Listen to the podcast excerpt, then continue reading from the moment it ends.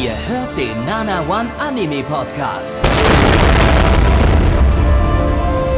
Präsentiert von blog107.de und der Fleischerei Hübner.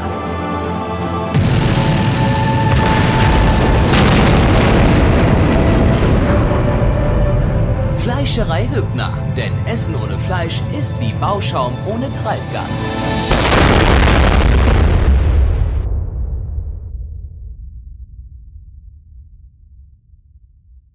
Ihr lieben Freunde von Nanavon, willkommen zum 353. Anime Podcast Season Frühling 1995, Ausgabe Nummer 3. Wir haben heute ein ganz tolles Programm für euch, denn es gibt eine neue Staffel Darkwing Duck, den Start des am meist erwarteten Aladdin äh, TV Adaptions Animations Produktions ich versuche irgendwie nicht Anime zu sagen und außerdem reden wir natürlich über unser absolutes Lieblingsthema die Glücksbärchi Scabby ich möchte ein Glücksbärchi sein. Das wäre wunderbar, weil dann könnte ich mir meine Audio-Hardware fixen mit meinen Glücksbärchi-Hardware-Fixkräften, die aus meinem Bauch herauskommen. Sorry, liebe Leute, dass ich mich heute so beschissen anhöre auf dem Podcast. Ich bin hier gerade bei einem Not mit einem Notfall-Audio-Setup unterwegs. Ähm, ja, äh, nächstes, nächstes Mal ist wieder, nächstes Mal ist wieder besser. Sorry. Ähm, hallo Endo. Hallo, ich bin Endo. Liebe Grüße nach Nürnberg. Woo! Woo! Nürnberg! Nürnberg, ja! Hey, Nürnberg, seid ihr da? Ja. Einen schönen guten Abend, Nürnberg! Woo. Herzlich willkommen zum Nana One Anime Podcast, Frühlingsseason 1995. Da war ich noch nicht geboren. Heute vor Nürnberger Live-Publikum zum allerersten Mal. Deshalb hört sich heute auch alles ein bisschen anders an. Äh, wir haben das äh, Publikum allerdings mit KI-Technik perfekt rausgefiltert, sodass ihr davon nichts mitbekommt. Weil wir hassen Publikumssounds im Hintergrund. Wir hassen alle Leute, die jetzt hier auch gerade uns zuschauen. Ähm, wir, wir, haben denen schon vorab gesagt, haltet eure verdammten Fressen, bloß nicht jubeln oder irgendwas, weil unsere KI-Technik, äh, die, die ist noch nicht so fertig trainiert und so. Und dann, dann haben wir noch mehr manuelle Arbeit und so weiter weiter. Deshalb ja, bloß die verfickte Schnauze halten. Für und die Ausgabe keine Kosten und Mühen gesteuert. Wir sind, haben hier extra die Rainer Winkler Halle Nürnberg angemietet, haben hier eine Riesenkulisse aus, aufgebaut. Gleich kommen auch noch ein paar Stargäste, also das ist unglaublich cool. Alles ja. nur für den Nana One Anime Podcast. Und das Ganze nur für 250 Euro pro Ticket. Also auf genau. den ewigen Plätzen. Wir können genau. ja sagen, wer wir heute zu Gast sein wird. Wir haben heute wirklich gutes Publikum. Äh, heute vor Ort sind Eminem, Drachenlord und Hideo Kojima. Boah, das ist wirklich, also, ähm, da haben wir für krass. unsere also, erste Live-Show auch wirklich echt, echt das, das Top ja, und ihr solltet auf jeden Fall dranbleiben, weil wir werden Hideo Kojima noch einige spannende Fragen zu seinem Spiel Nier Automata stellen.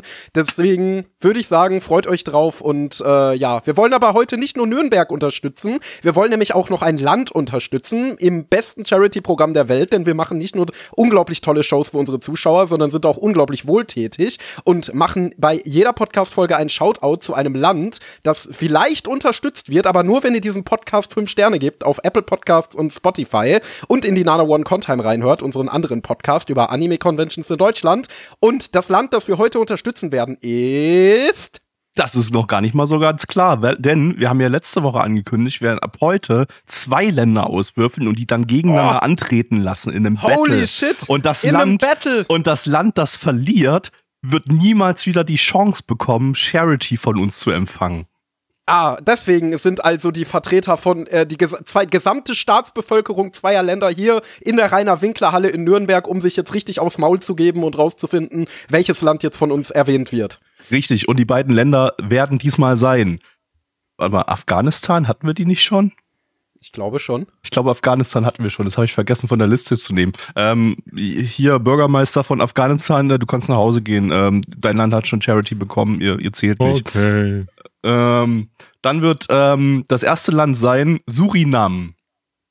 Und da haben wir direkt mal ein Land, von dem ich noch nie gehört habe. Das ist doch schon wieder so ein ausgedachtes Land, oder? Aber das, Nein, das checken es wir. ist tatsächlich ein Land in Afrika und wir werden gleich gucken, wie sieht es da mit den Menschenrechten aus. Okay, äh, checken wir dann. Und das tritt an gegen Uruguay. Oh, das kenne ich. Uh, da kommen die Uruguayaner her. Das ist, das ist das, was man auch You Are Gay lesen kann. Gibt es eine Simpsons-Folge dazu? Es gibt schon mal einen Bonuspunkt von mir, weil die Szene witzig war, wie Homer da auf dem, auf dem, auf dem, auf so einem äh, Globus rumguckt und dann zeigt er da drauf und You Are Gay. Ähm, Genau, also ähm, Surinam oder Suriname anscheinend äh, auch genannt, äh, gegen äh, Uruguay. Äh, das ist schon mal für mich jetzt nicht so ganz klar, die, die Entscheidung. Da müssen wir ein bisschen tiefer reingehen. Äh, oder habt ihr, habt ihr, da so, habt ihr da so ein Grundgefühl?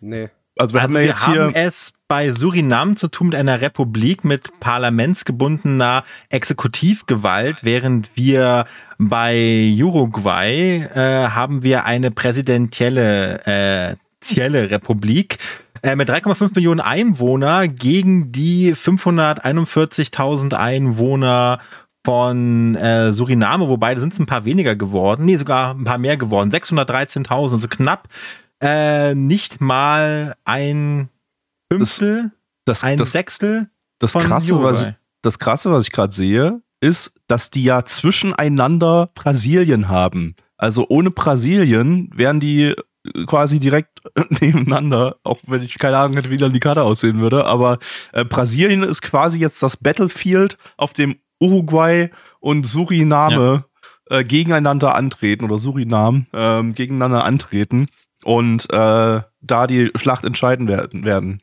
Aber ähm, ja, ich weiß gar nicht, ich weiß gar nicht, wessen, wessen, ähm, wessen, wessen Militär größer ist, aber wenn du schon sagtest, dass, dass wir hier bei, bei äh, Uruguay deutlich mehr Einwohner haben, wird wahrscheinlich auch das Uruguay sechsmal so viel ja. Militär äh, größer sein. Ansonsten, ähm, ja, beide südamerikanische Staaten, ich würde wahrscheinlich sehr ähnliche Dinge über die, die jetzt rausfinden. Wir können, ich, ich würde sagen, ähm, weil Endo heute mal wieder da ist und letzte Woche nicht da ist, machen wir das jetzt davon abhängig, wie viele Achterbahnen es, es in, jeweils gibt in den beiden Ländern. Und äh, kannst ja schon mal anfangen zu recherchieren. Ich versuche mit zu recherchieren, dass wir das äh, schnell rausfinden. Ja. Und dann also, entscheiden wir das einfach danach. Surinam heißt das. Also okay, also bei Uruguay finde ich eine Achterbahn, eine aktive und eine inaktive. Wir zählen nur aktive. Das ja. ist die Gusanito Manzana. Gibt es da so eine Webseite, wo man nachgucken kann, wie ja, viele RC, RCDB, Rollercoaster oh, Database. Ich bin auf Coaster Friends.de. Oder nee, ja. Da, da. Ja, das ist die, das ist die Konkurrenz, äh, wobei stimmt gar nicht. RCDB ist halt eine internationale Seite und Coaster Friends eine deutsche. Ähm, nee, aber RCDB ist so eine die äh, Datenbank, die eigentlich von allen international großen Freizeitpark-Blogs so geführt wird, um wirklich alle Achterbahnen ähm, zu listen und es gibt sogar Leute, die fahren in total entlegene wilde Länder, um da quasi sämtliche Freizeitparks und Jahrmärkte zu besuchen und zu dokumentieren, welche Achterbahnen da so unterwegs sind. Also die fahren dann wirklich nach äh, Brasilien, nach Uruguay, nach Thailand oder was weiß ich und schauen, wo da mhm. überall Achterbahnen sind, um hier eine möglichst vollständige Liste zu haben. Und ja, die einzige aktive Achterbahn scheint Rincon de los Niños zu sein. Die ist in Betrieb seit 2000 und man findet. Das ist aber, aber der Freizeitpark, oder? Ist der Name des Freizeitparks. Nee, stimmt, und die, ba stimmt, die Bahn stimmt, heißt Gusanito Manzana. Das ist so eine verdammte Kinderachterbahn. So eine genau, hässliche. Genau, eine mit, so einer, mit so einer Raupe, wo du in so einer scheiß hässlichen ja, Raupe drin sitzt. Ein, und dann, ein, ein, dann, dauert die, dann dauert die Fahrt irgendwie so eine, eine, eine 45 Sekunden oder so, bis du da durch bist und alles ja, ist total langsam. Fahren, und dann kommst du raus als Kind und denkst dir so, schlimmster Tag meines Lebens, verfickte Scheiße, Gusani Tomazana aber die fahren, äh, fahren meistens ja mehrere Runden. Das ist ganz interessant. Das ist ja angelehnt an ein Achterbahnmodell namens Big Apple, die es in Deutschland gar nicht mal so oft gibt, aber die es international sehr häufig gibt, vor allen Dingen in kleineren Parks und in Kinderparks, ähm, die eben solche kleinen erschwinglichen Modelle sind. Deswegen stehen sie halt auch viel in ärmeren Ländern. Und äh, was ich ganz interessant finde, das ist ja kein Original Big Apple, sondern einer von dem Hersteller Cavassa Diego. Und von dem habe ich noch nie gehört. Und ich bin ja jetzt eigentlich seit ich denken kann schon in into Freizeitparks. Ähm, und hier steht sogar auch auf der RCDB-Page, Little is known about Cavassa Diego. Die haben offensichtlich 42 Achterbahnen gebaut, bestehen mittlerweile nicht mehr. Ähm, ja, und man weiß halt kein Plan, was das eigentlich für ein Hersteller ist. Weil auf, deren, weil auf deren 5K mal Kinderachterbahn wahrscheinlich schon sehr viele Kinder ums Leben gekommen sind und deshalb mussten sie irgendwann dicht machen. Aber Suriname hat laut RCDB überhaupt keine Achterbahn. Ja, nee, das heißt, die sind sowieso ein bisschen hinten dran. Die haben auch bei, ich habe gerade mal ihre Armeestärke recherchiert. Sie haben exakt 2000 Soldaten Armeestärke. Das ist jetzt nicht so viel, sage ich mal. Gut, dann würde ich sagen, jetzt einfach mal Uruguay Guay oder You Are Gay hat gewonnen ähm, aufgrund des Simpsons Gags und der verdammten Kinderachterbahn, aber es ist immerhin eine Achterbahn. So. Und vor allem muss man sagen, dass Uruguay hat äh, verglichen mit den südamerikanischen Nachbarstaaten eine relativ geringe Kriminalitätsrate, sehr oh. harte Gesetze gegenüber Korruption und oh. Bestechung, äh, definiert sich selbst als friedliches Land, scheint eine gute Pressefreiheit zu haben. Also klingt jetzt mal nicht so schlecht, außer irgendjemand packt jetzt noch was auf, was ich aus, was ich jetzt nicht in Kürze der Zeit recherchieren konnte. Ähm, also ja, das, das klingt ja tatsächlich eigentlich nach einem netten Land, wo man mal hinreisen könnte. Ich gucke bloß noch kurz, gibt es irgendwelche Probleme von laut äh, Auswärtigem Amt?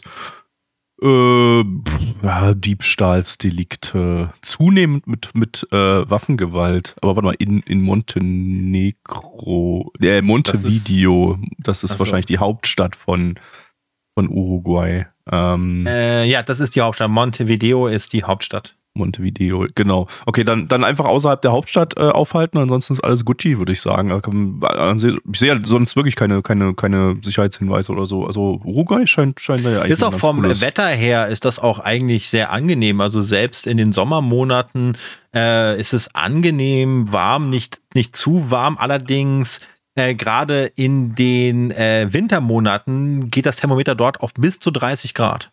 Also mhm. ist wahrscheinlich ein Land, das man auch mal im Winter besuchen sollte, wenn man es quasi in der Kälte hier nicht mehr aushält. Sieht aber voll chill aus oder so, wenn ich so mal die Fotos durchgucke.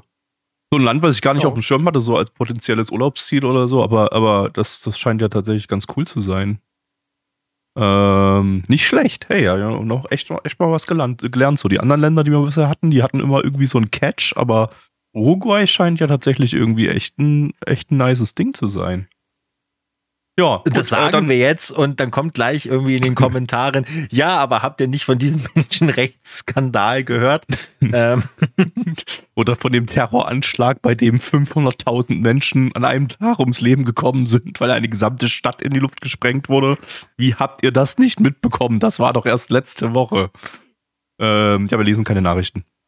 Absolut nicht, gar nichts. Wir haben keine Ahnung, was auf der Welt losgeht. Gar, ja, gar nicht. Beschweren sich auch immer nee. all meine Freunde, dass ich nicht antworte, aber ich lese halt einfach keine Nachrichten. Nee, also genau, wir lesen auch keine, keine Social Media Nachrichten, Discord, irgendwas. Außer Kommentare, die ihr auf Spotify zum Nana One Anime Podcast hinzufügt, was ja. ihr jetzt seit neuestem machen könnt. Ihr könnt Folgen kommentieren. Lasst uns doch mal ein bisschen nettes Feedback da. Genau. Äh, wir schalten das sogar frei. Also habe ich jetzt letztens mal gemacht, so ein paar äh, Kommentare, die, die da drunter gepostet wurden, die noch nicht freigeschaltet waren, mal durchzugucken. Ach, werden die etwa zensiert bei euch vorher noch mal gegengelesen? Das ist, äh, kann man tatsächlich nicht abstellen. Das ist automatisch bei Spotify. Also du musst die Kommentare erst, erst lesen und dann kannst du sie, kannst du sie freischalten, äh, dass sie öffentlich sichtbar sind. Ähm, aber äh, wir versuchen da einigermaßen regelmäßig da reinzugucken und die Kommentare freizuschalten. Also deshalb äh, schreibt uns gerne. Jo. Äh, weißt Feedback. du, wo wir auch regelmäßig reingucken? In Anime. Korrekt. Und in was gucken wir heute Schönes rein? Ja, habe ich doch gesagt. Wir gucken heute Darkwing Duck, die neue Staffel, Glücksbärchis und ja. Aladdin. Genau, weiß auch nicht, was die blöde Frage von Endo soll. Tja, dann ja. würde ich sagen, gucken wir das mal. Ist für mich ja aufregend, weil ich bin zu jung, um all diese Cartoons im Fernsehen gesehen zu haben. Verdammt. Anime, hab, ja. Ach Mann, Bitte. ich, ich, ich ja. habe die, hab die Dateien verloren. Scheiße. Ach. Ah, verdammt. Oh, nee. Ey, jetzt habe ich hier irgendwelche Anime. Aber wir haben äh, doch alle einen Disney Plus Account. ja, okay, aber, aber äh, der, ist, der ist auch kaputt gerade. Ich kann die Seite nicht aufrufen. Jetzt müssen wir halt echt hier, jetzt müssen wir echt das Ersatzprogramm machen und uns, uns ähm, ja, japanische Cartoons von 1995 angucken. Na gut, dann machen wir das halt und beginnt mit Slayer. Mit der Band Slayer. Wir gucken jetzt Domo, ein Live-Konzert von mir fällt gerade kein Titel ein von Slayer. Ich hab auch, ey. Doch, Rain in Blood. Ja, das, das wäre das wär möglich. Oder Rain of Blood? Rain in Blood? Was, was, was, sind denn bei Spotify die, die, die Top Slayer-Songs? Äh, Delusion of Saber, Raining, Raining Blood ist, ist Raining Blood. Genau. Angel of Death, ah, das hat damals, South of Heaven, Repentless. Hat das Ice, Ice Cube, der hat dazu mal ein Cover gemacht und der hat das Rain, also wie Regieren in Blut genannt. Deswegen war ich mir da nicht, ah, mehr, nicht mehr sicher. Ja, das ist auch tatsächlich mit Abstand das meistgehört, der meistgehörte Song auf Spotify, auch wenn gerade auf Platz 1 Delusions of Savior ist, aber ich schätze mal, dass einfach aktuell, aber Gesamt, Gesamtviewer äh, oder Hörerzahlen ist, ist Raining Blood. Ähm, ich ich kenne ich kenn irgendwie fast nichts von Slayer, muss ich, muss ich ganz ehrlich zugeben. So, ich habe die, hab die kaum gehört. So eher so, so random mal. Von daher, ähm, ja, äh, gucken wir uns jetzt äh, mal deren Konzert an, das in animierter Form vorkommt. Das wurde nämlich äh, im April 1995 äh, in Japan animiert. Äh, die haben dann noch ein S in den Titel dran gehangen, da wurde Slayers draus. Slayer ähm, S. Slayer S, ach ja, Slayer S war es, genau, genau. Äh, das S steht für Spielfilm. Das ist aber eine Serie. Vielleicht steht es auch für Serie, fängt auch mit S an. Ähm, eine Light Novel Adaption vom Studio ENG Films. Ähm, die hat man im Frühling 94 mal mit Ginka Senkoku Gunyuden Rai. Ich habe keine Ahnung mehr, was das ist, aber wir haben das mal verpodcastet. Das heißt, wenn ihr wissen wollt, was das ist, könnt ihr einfach in den Frühlingsseason 94 Podcast reinhören und dann erzählen wir euch was darüber. Ich mache das jetzt nicht.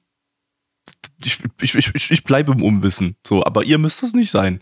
Ähm, ansonsten ist ENG Films eigentlich nur für Slayers bekannt. Ähm, die sind auch 2003 gestorben. Ähm, gibt auch nicht wirklich ein Nachfolgestudio oder so, aber ähm, ja, also das, das äh, ja, unbekanntes Studio abseits von Slayers hauptsächlich.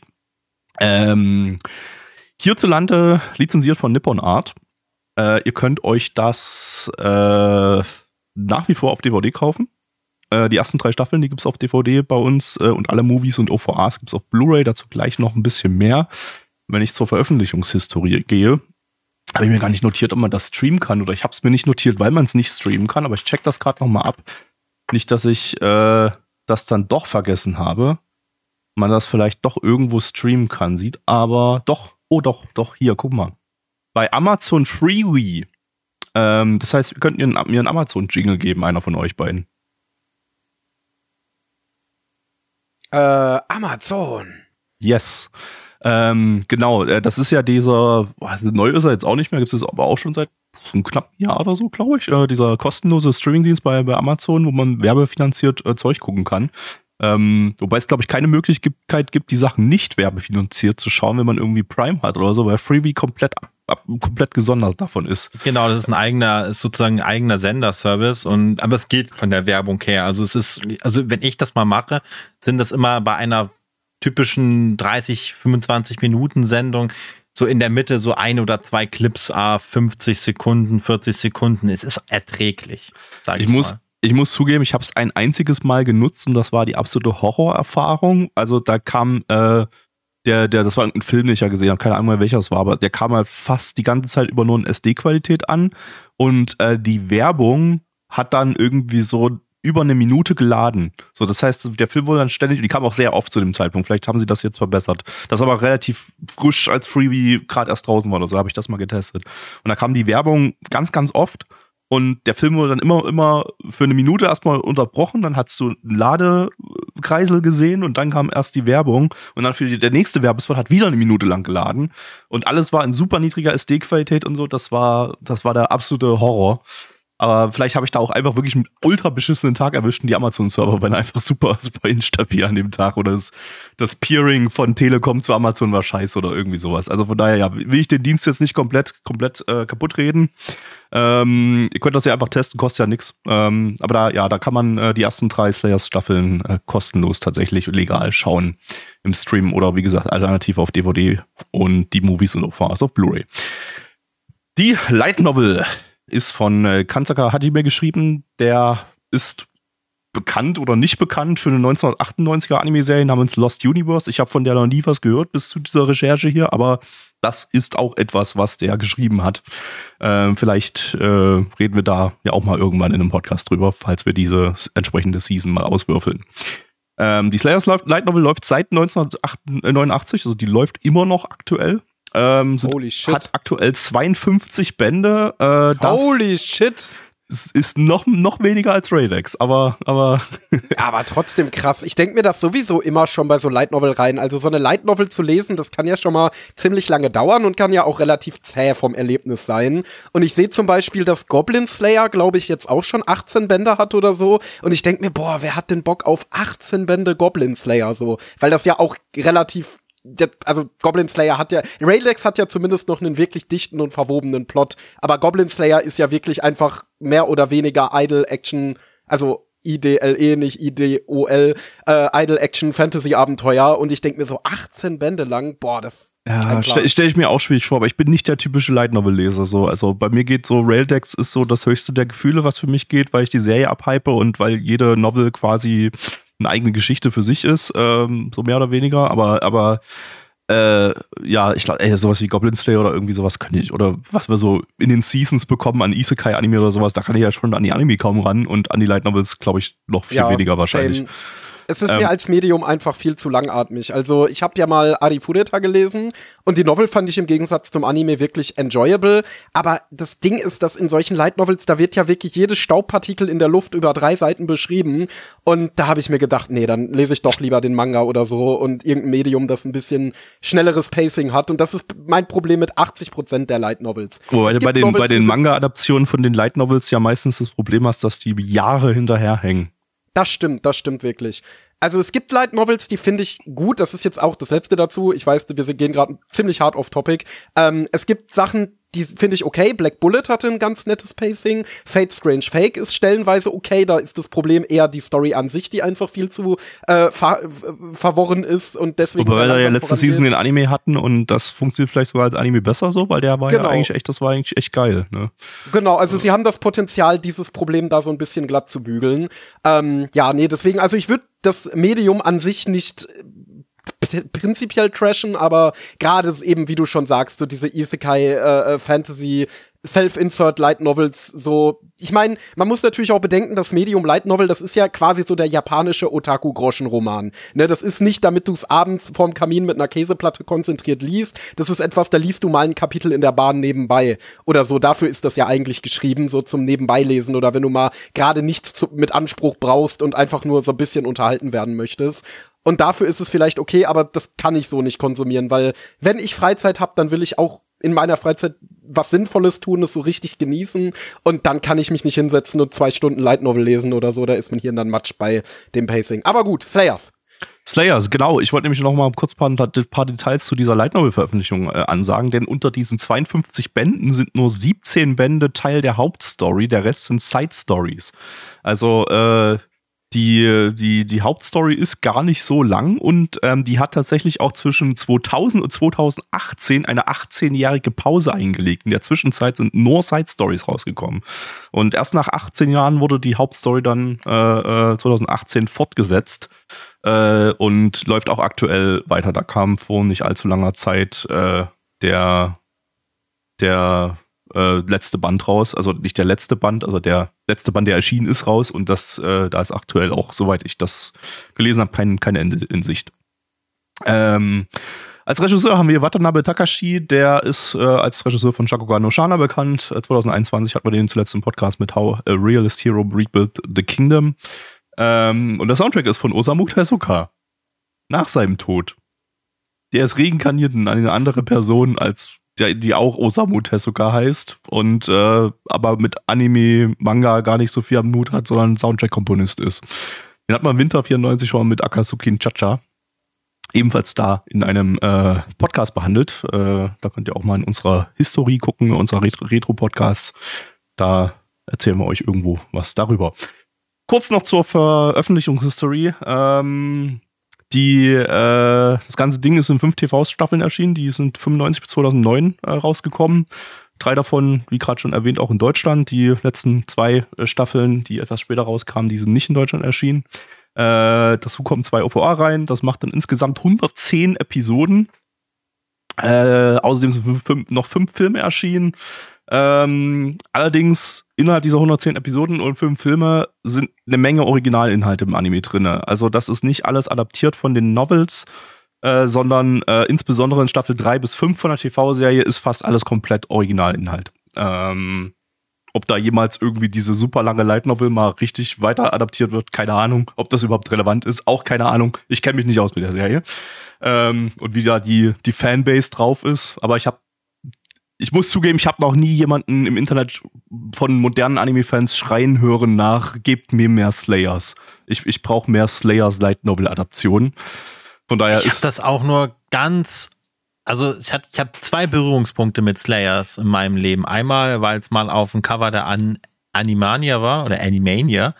Ähm, da habe ich mal ein bisschen was drüber gelesen. Dann nochmal Slayers Next und dann erst 15 Jahre später gefühlt habe ich es dann bei, äh, wie hieß der Sender nochmal?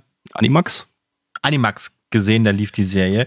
Ja. Habe aber auch da nur so ein paar Folgen gesehen, fand die Story ganz okay, aber das war dann für mich halt schon ein Abziehbildchen von ganz vielen anderen. Aber kommen wir, kommen wir gleich zu, zur Bewertung, wir, wir gucken. Also, ähm, ja, also man muss ja sagen, äh, wenn man oh, ich würde sagen, so bis 2010 rum bei Anime eingestiegen ist, hat man von Slayers auf jeden Fall noch was mitbekommen als einen sehr, sehr prägenden Anime. Der war ja, das war ja quasi der prägendste Anime für den 90er Jahre Anime-Style, also zumindest den, den Mit- bis End 90er Jahre Anime-Style. Äh, von daher, also ja, ich, ich habe davon ganz viel vom Namen her gehört damals, aber dann ich glaube, das war dann schon so, als ich 2008, 2009 so richtig bei Anime eingestiegen bin, ist, ist, ist diese ganze Anime-Fangemeinde schon weitergezogen und Slayers war schon gar nicht mehr wirklich relevant. Äh, auch wenn zu dem Zeitpunkt da auch schon noch die letzte Slayers-Staffel im, im, TV erschienen ist. Schlitzers. Äh, genau, aber ähm, ja, äh, trotzdem super erfolgreiches Ding. Ne? Ähm, ansonsten für die deutsche Veröffentlichung noch ähm, die ersten beiden Staffeln sind ab 2002 bei OVA Films auf DVD erschienen. Äh, teilweise auch bei Vox noch im Free TV gelaufen. Ähm, aber hauptsächlich im Pay-TV. Die dritte Staffel zum Beispiel, die lief nur im Pay-TV bei uns und ist erst 2012 dann beim Re-Release von Nippon Art, das, das man immer noch kaufen kann, äh, auf DVD erschienen. Zuvor war das Pay-TV, war die dritte Staffel Pay-TV exklusiv. exklusiv.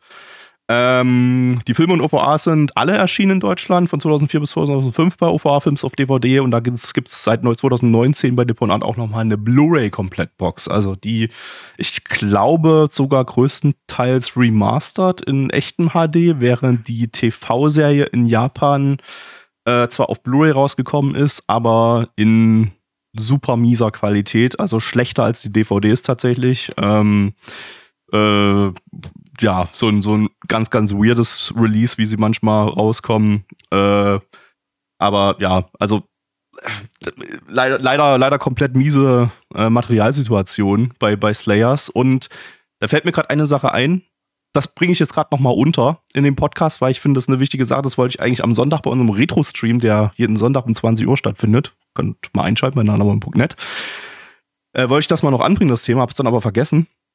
Ähm, denn äh, für Retro-Anime-Fans äh, brechen düstere Zeiten ein. Ähm, denn äh, das Thema Retro-Anime aus den 80ern und 90ern äh, in remasterter Form ist ja tendenziell jetzt äh, bald tot. Ähm, das liegt nicht nur daran, dass das Material, dass die Bänder äh, teilweise gar nicht mehr vorhanden sind, sondern dass sie auch teilweise äh, vom Alter her sterben, ne? die Filmbänder, die Filmrollen, auf denen, denen die Anime äh, produziert wurden. Ähm, das liegt auch daran, dass äh, Tokyo Laboratory, ähm, eine Firma, die seit den 50ern in Japan für ja die Aufnahmen auf Filmbänder von Anime für die für die äh, ja für das für das Übertragen der der der Anime auf die auf auf, auf Filmbänder äh, zuständig war heutzutage natürlich eher im digitalen Bereich und äh, die haben ein riesengroßes Archiv bei sich, wo Filmrollen, also nicht nur von Anime, sondern von, von allen möglichen japanischen äh, Produktionen gestort sind. Und da sind auch einige Schätze drunter, wer sich vielleicht erinnert, da bei der US-Publisher Discothek hat da bei denen in der Ecke zum Beispiel irgendwo äh, die Filmrollen noch von Project Arco gefunden. Ein sehr, sehr, eine sehr, sehr wacky Comedy-Action-Story aus den 80ern und 90ern, äh, was sie jetzt so frisch auf, auf Blu-ray rausgebracht haben. Ähm, und da wird eine Menge anderes Zeug noch sein von alten Retro-Anime, ähm, die man aktuell, ja, von denen es aktuell halt nur höchstens VHS oder Laserdisc-Clips gibt in schlechter Qualität. Und ähm, Nun ist es leider so, dass Tokyo Laboratory im November diesen Jahres äh, dicht macht und deshalb bis Ende Oktober das alles verdichten wird. Ähm, es sei denn, die Lizenzinhaber äh, oder die Rechteinhaber melden sich bei denen und holen sich die Filmbänder ab. Das ist natürlich das Aber Problem. Gibt es Jetzt bei den ganz kurz, bevor du fragst, ich kurz ja. eine Sache noch, noch zu Ende sprechen. Ähm, jetzt ist natürlich so das Problem, dass bei den bei so Titeln aus den 70ern, 80ern, 90ern teilweise die Rechte gar nicht mehr geklärt sind und gar nicht, teilweise sind die, die Produktionsfirmen alle tot, es existieren keine mehr. Und ähm, keiner ist, wird da sein, der die Rollen abholen kann. Vielleicht sind auch einige Rechte, theoretisch existieren die Firmen noch, aber es ist unklar, ob sie die wirklich die vollen Rechte hätten, um das Material zu bekommen. Und äh, es geht wohl um irgendwas 10.000, 20.000, ich glaube 20.000 äh, äh, Filmrollen, die vernichtet werden Ende Oktober. Und da wird eine Menge Zeug dabei sein, das äh, ja eigentlich gerne mal einen HD-Release hätte bekommen können, wenn irgendwie irgendwas geklärt wäre. Japan hat ja leider ein super, super strenges äh, Urheberrecht. Ähm, wo man dann auch einfach, wo sie nicht sagen können, wir spenden das mal irgendeiner, äh, irgendeiner Bibliothek oder irgendwie einem Museum oder in irgendeiner Form, sondern das Urheberrecht ist, lässt da kein nichts anderes zu als die komplette Vernichtung aller dieser Filmrollen, wo wirklich historisch eine Menge verloren geht und das dann eben für immer, weil die letzten Filmrollen, die von diesen Titeln teilweise noch existieren, werden eben bei Tokyo Laboratory äh, liegen. Und dann ist äh, jegliche Hoffnung auf äh, HD Remaster bei vielen, vielen, vielen äh, Retro-Anime äh, für immer verloren. So. ich glaube, da gibt es nur einen Weg. Äh, wir schnappen uns das Bratwurstmobil, fahren dahin und äh, nehmen uns das Zeug. Ja, das habe ich auch schon in Kommentaren gelesen, so dass die das, ja, lass doch Dumpster Diving machen. So, die verbrennen es ja nicht, die hauen es ja nur auf den Müll, da kann man, da kann man ja die, den, den Müll äh, in den Müll reinspringen und haben dann andere Leute mal das, das Recht, das japanische Müllrecht und so gecheckt, so wie das dann in so einem Fall wäre. Ähm, das, da käme dann äh, irgendwie Mülldiebstahl dazu, was wohl super ultrakritisch ist in Japan, plus äh, Urheberrechtsver äh, Urheberrechtsverletzung, weil man die Rechte nicht besitzt, dieses Material besitzen zu dürfen. Und äh, da könnten viele, viele Jahre Gefängnis auf einen zukommen. Das heißt, ja, ähm, auch, das, auch das wird nicht passieren. Es werden keine japanischen Retro-Anime-Fans dann dort an den Mülleimern stehen oder an den, an den, was weiß ich, an den Tonnen da und, und dann Dumpster-Diven gehen, um irgendwas noch zu retten, ähm, weil denen dann ähm, sehr, sehr, sehr, sehr strenge Strafen äh, drohen. Also das ist, äh, da gibt es keine Chance. Also es gibt gar keine Chance auch. Es gibt auch keine Möglichkeit, weil es gerade im Chat bei uns erwähnt wird, äh, mach Spendenkonto, irgendwie sowas, um irgendwas zu retten. Ähm, wie gesagt, aufgrund dieser Urheberrechtssituation äh, gibt es da absolut keine Chance. Ähm, das ist. Ähm, ich kann mir das verloren. gar nicht vorstellen, dass das wirklich so völlig unmöglich ist, das in ein privates Archiv zu überführen oder so. Also ich meine, klar, dass du es nicht einfach öffentlich aufführen kannst, ist klar. Aber wenn ich ein Anime-liebender Millionär bin und ich habe eine Lagerhalle frei und kaufe dem Unternehmen all nope. diese Filmrollen ab und no chance. bunker die bei mir. Ist leider so. ist äh, ja, also ich, ich es ist es ist leider es ist leider so, das japanische Recht ist da hat ich glaube Japan hat wirklich das das strengste Oberrecht auf der ganzen Welt und äh, da ist der Besitz von, von Mastern selber, wenn du keine Rechte daran hast, ist, ist, ist schon strengstens untersagt. Das ist und, verrückt, und weil in den USA Strafen. zum Beispiel, da, wär, da wären die Master ja wahrscheinlich schon jetzt, äh, bevor sowas passiert, bei zig Filmliebhabern in irgendwelchen Museen oder in irgendwelchen privaten Archiven oder so. Das wird da ja super krass. Das gibt's ja selbst in Deutschland, gibt's ja zig Filmmuseen, Filmarchive und so. Ja. Wäre es denn nicht möglich, sie ein, einfach ins Ausland zu schaffen und wirklich einfach in den USA oder so zu lagern? Ähm, Weil dann naja, müsstest dann müsstest du ja so nicht mehr von betroffen sein. Ja, dann, dann, dann, dann, ich meine, geht dann halt durch den Zoll und dann sagt der Zoll halt, Digga, Knast. also, ähm, nee, also ich, denke, ich denke nicht, da gibt es keine, gibt's keine, keine, keine Chancen so. Also das ja, oder dass tatsächlich jemand versucht, die rechte Situation aufzudröseln und bei jedem dieser Titel äh, irgendwie versucht, den Lizenzgeber rauszufinden und den davon ja, zu überzeugen. Das Ding ist, wir reden hier, wir reden hier von knapp über einem Monat, ne? Die, die noch Zeit, wo noch ja, Zeit ja, besteht. Also das, da gibt's keine, ich, ich sehe da keine, ich sehe da keine Chance mehr. Ähm, das, äh, eines der Probleme ist auch, dass die Rechteinhaber teilweise selber nicht wissen, dass von denen noch Zeug da liegt. Ähm, das war ja bei Project Arco der Fall, da hat ja Diskothek selber ähm, äh, da, da, wollte ja Diskothek ursprünglich hat Laserdiscs als Material äh, geliefert bekommen vom Lizenzinhaber, weil der Lizenzinhaber gesagt hat, was anderes haben wir nicht. Und dann wollten sie so ein, so KI-Upscale von den Laserdiscs machen, der auch sehr gut aussah. Aber natürlich lange nicht so gut wie das, was sie dann äh, produzieren konnten, denn äh, die sind dann persönlich nochmal oder irgendwie jemand von denen vor Ort ist dann persönlich bei Tokyo Laboratory ins Archiv gegangen und hat alles abgesucht nach diesem Project Akku Mastern, weil sie wohl irgendwie einen Hint irgendwie bekommen hatten, dass die dort liegen, liegen würden, weil Tokyo Laboratory in den Credits drin stand. Also äh, und haben es dann halt auch wirklich gefunden, aber in einem Bereich, der gar nicht, der gar nicht katalogisiert war wo auch wirklich auch bei Tokyo Laboratory keiner wusste, dass das überhaupt dort, dort liegt, das Material. Also wir reden hier teilweise auch halt von Material aus, wie gesagt, bei Project Aqua aus den 80ern, ähm, dass das, äh, wo dann auch einfach Informationen verloren gegangen sind durch, durch äh, ja, irgendwelche Archivmigrationen oder sowas teilweise. Äh, da kann ja so viel passieren in der Zwischenzeit und äh, von daher ja, also das ist das, das ist das nächste Problem. Selbst wenn es noch Rechteinhaber gäbe, die das Zeug abholen könnten, werden sie es vermutlich nicht abholen, weil sie gar nicht wissen, dass das dort liegt.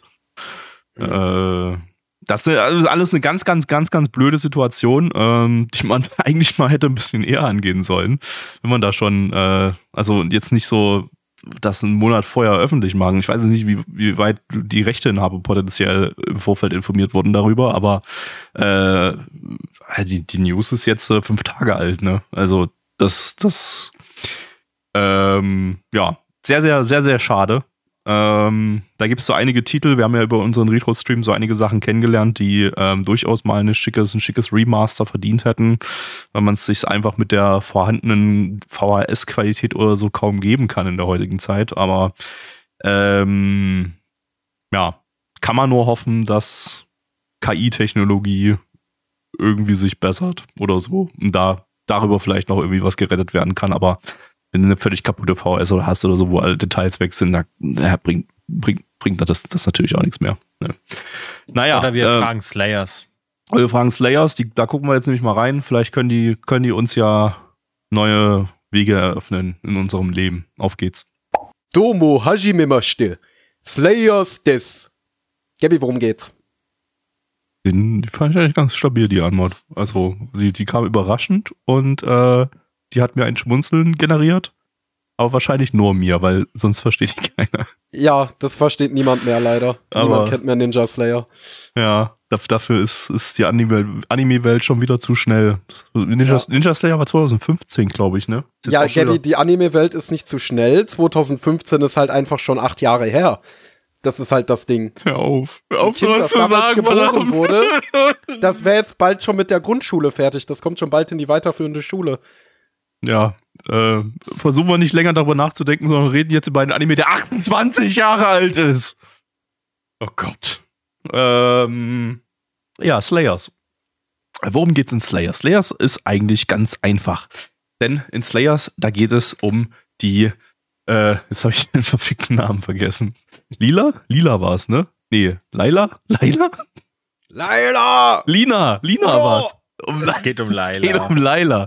Laila ähm, ist eine mächtige Hexe und als mächtige Hexe kann sie einfach alles wegbumsen und dazu entscheidet sie sich, ähm, einfach die, ja, alle Bösewichte, die ihr so über den Weg laufen, einfach äh, zu vermöbeln und anschließend sie auszurauben. Denn, denn äh, ja, eigentlich, eigentlich hat sie es nur auf die Reichtümer von allen abgesehen, aber äh, ja, alles andere ist ihr im Prinzip auch egal. Sie will einfach nur möglichst viel Kohle anhäufen.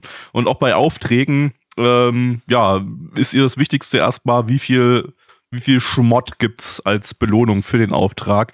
Und wenn das nicht, äh, ja, das, das nicht hinhaut, dann ja, lässt sie, lässt die Leute auch einfach sterben, die, die, die Hilfe brauchen.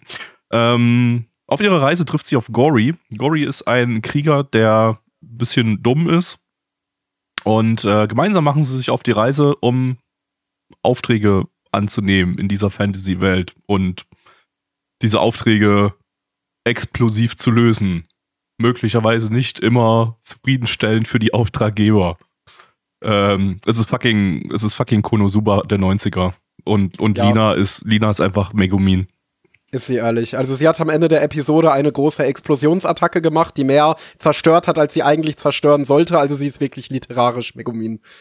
History yep. repeats itself. Wir haben schon prognostiziert, in zehn Jahren gibt's dann wahrscheinlich wieder ein Fantasy-Anime mit einem Hexenmeister namens Rainer, der dann auch äh, große Explosionen macht, die irgendeinen dummen Haken haben. Also also wirklich so, ja. also allein die erste Folge, so wirklich, wie, wie sie am Ende einfach ähm, das Ganze mit massiver Explosionsmagie gelöst hat, das, das war, ja, das und, war so Konosuba.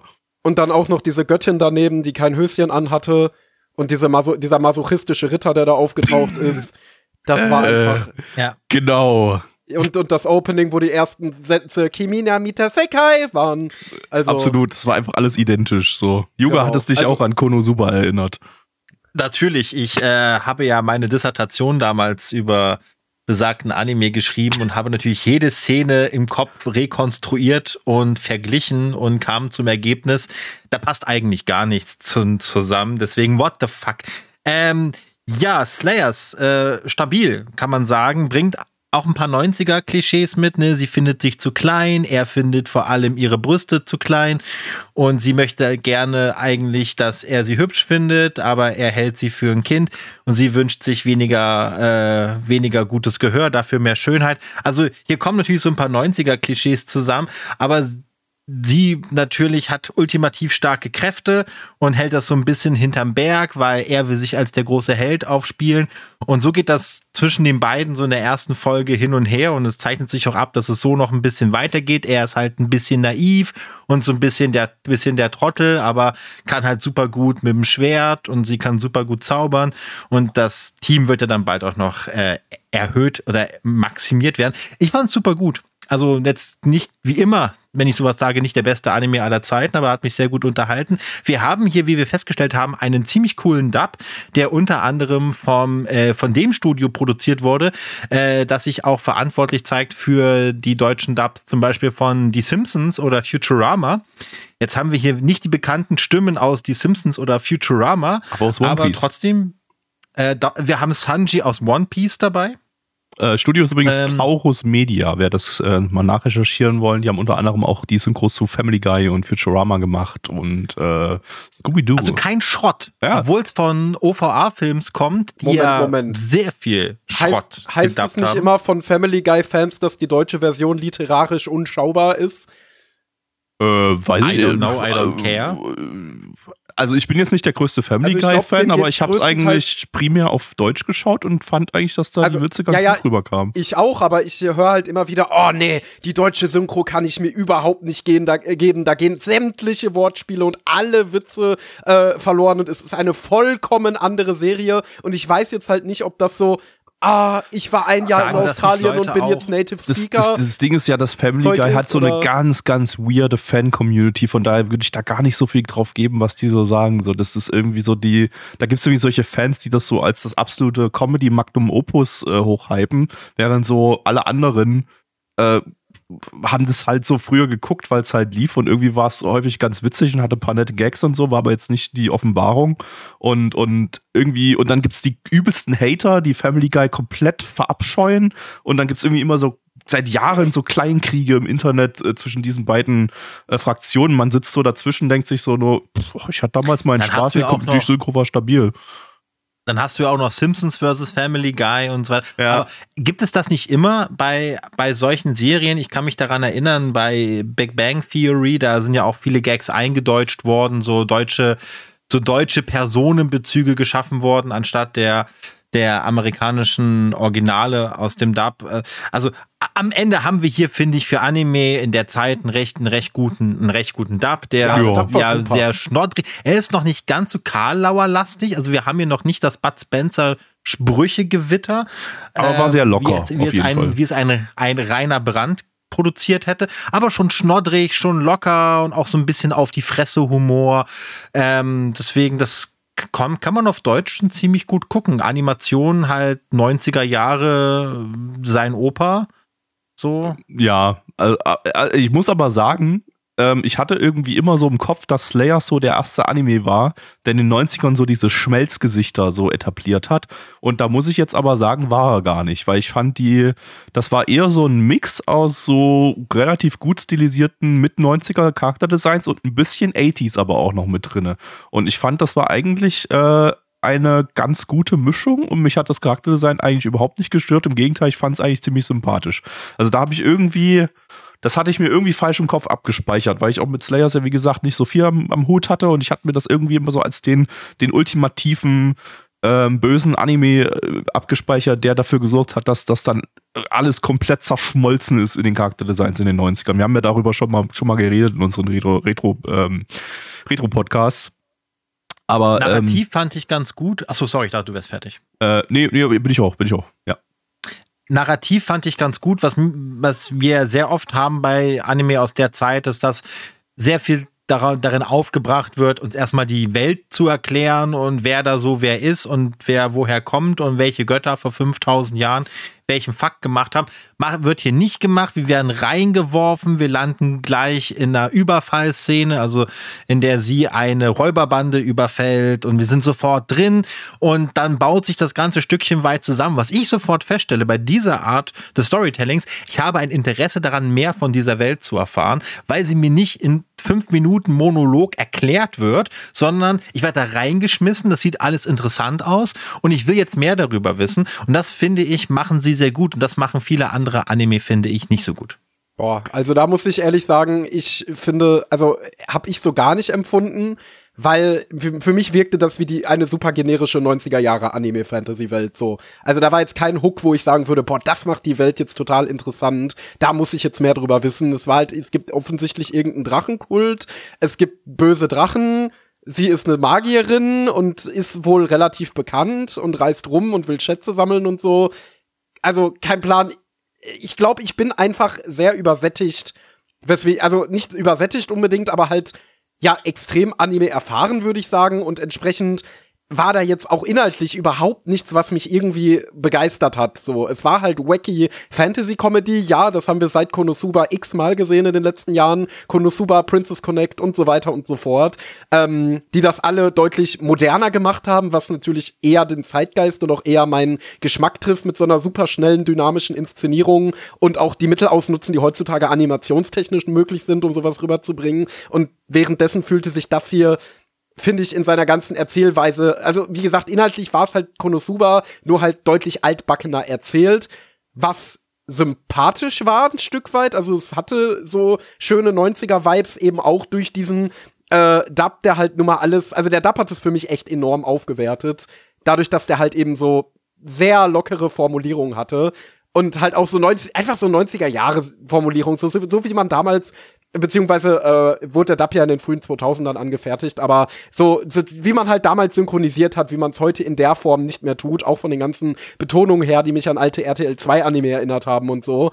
Ähm, dadurch war es dann doch so ziemlich unterhaltsam, aber ich muss sagen, das Grundmaterial finde ich hier doch nicht scheiße, auch nicht schlecht oder so, aber halt ziemlich uninteressant. Ich, Wie siehst du das, Gabby? Ich, Weil ich du ja auch jemand bist, der ziemlich, ziemlich vieler zeitgemäße Isekai-Comedies und so gesehen hat. Ich würde mich da so ein bisschen mal so in der Mitte einordnen, weil ähm, während jetzt ein Konosuba so moderne Light Novel Isekai Fantasies parodiert, würde ich jetzt bei dem hier sagen, ist hier die Parodie eher so Fantasy Gaming Welten. So, so ganz klassische Fantasy RPG äh, äh, die, die hier parodiert werden mit einem, ja, mit einem, mit einem klassischen RPG Quest System auch einfach, äh, wie man es wie man's so kennt. Ähm, und klar, runtergebrochen ist das auch bei einem Konosuba der Fall, weil wiederum die Isekai-Welten, die es parodiert, irgendwie auf klassischen Fantasy-RPG-Welten basiert. Aber hier ist das alles ein bisschen, ich sag mal, simplifiziert, ähm, auf das aller, allernötigste runtergebrochen und damit besser passend in die 90er. Und ich finde, das hat ganz gut funktioniert. Also, äh, ich würde jetzt nicht unbedingt sagen, dass jetzt. Äh, weiß ich nicht, dass es ein Konosuba das besser gemacht hat, weil ich die jetzt auch nicht so direkt miteinander vergleichen würde, aber äh, also doch, ja, kann man schon vergleichen. Es ist, es ist, Slayers ist irgendwie so von dem, was ich jetzt von der ersten Folge gesehen habe, das Konosuba der, der, der, der 90er.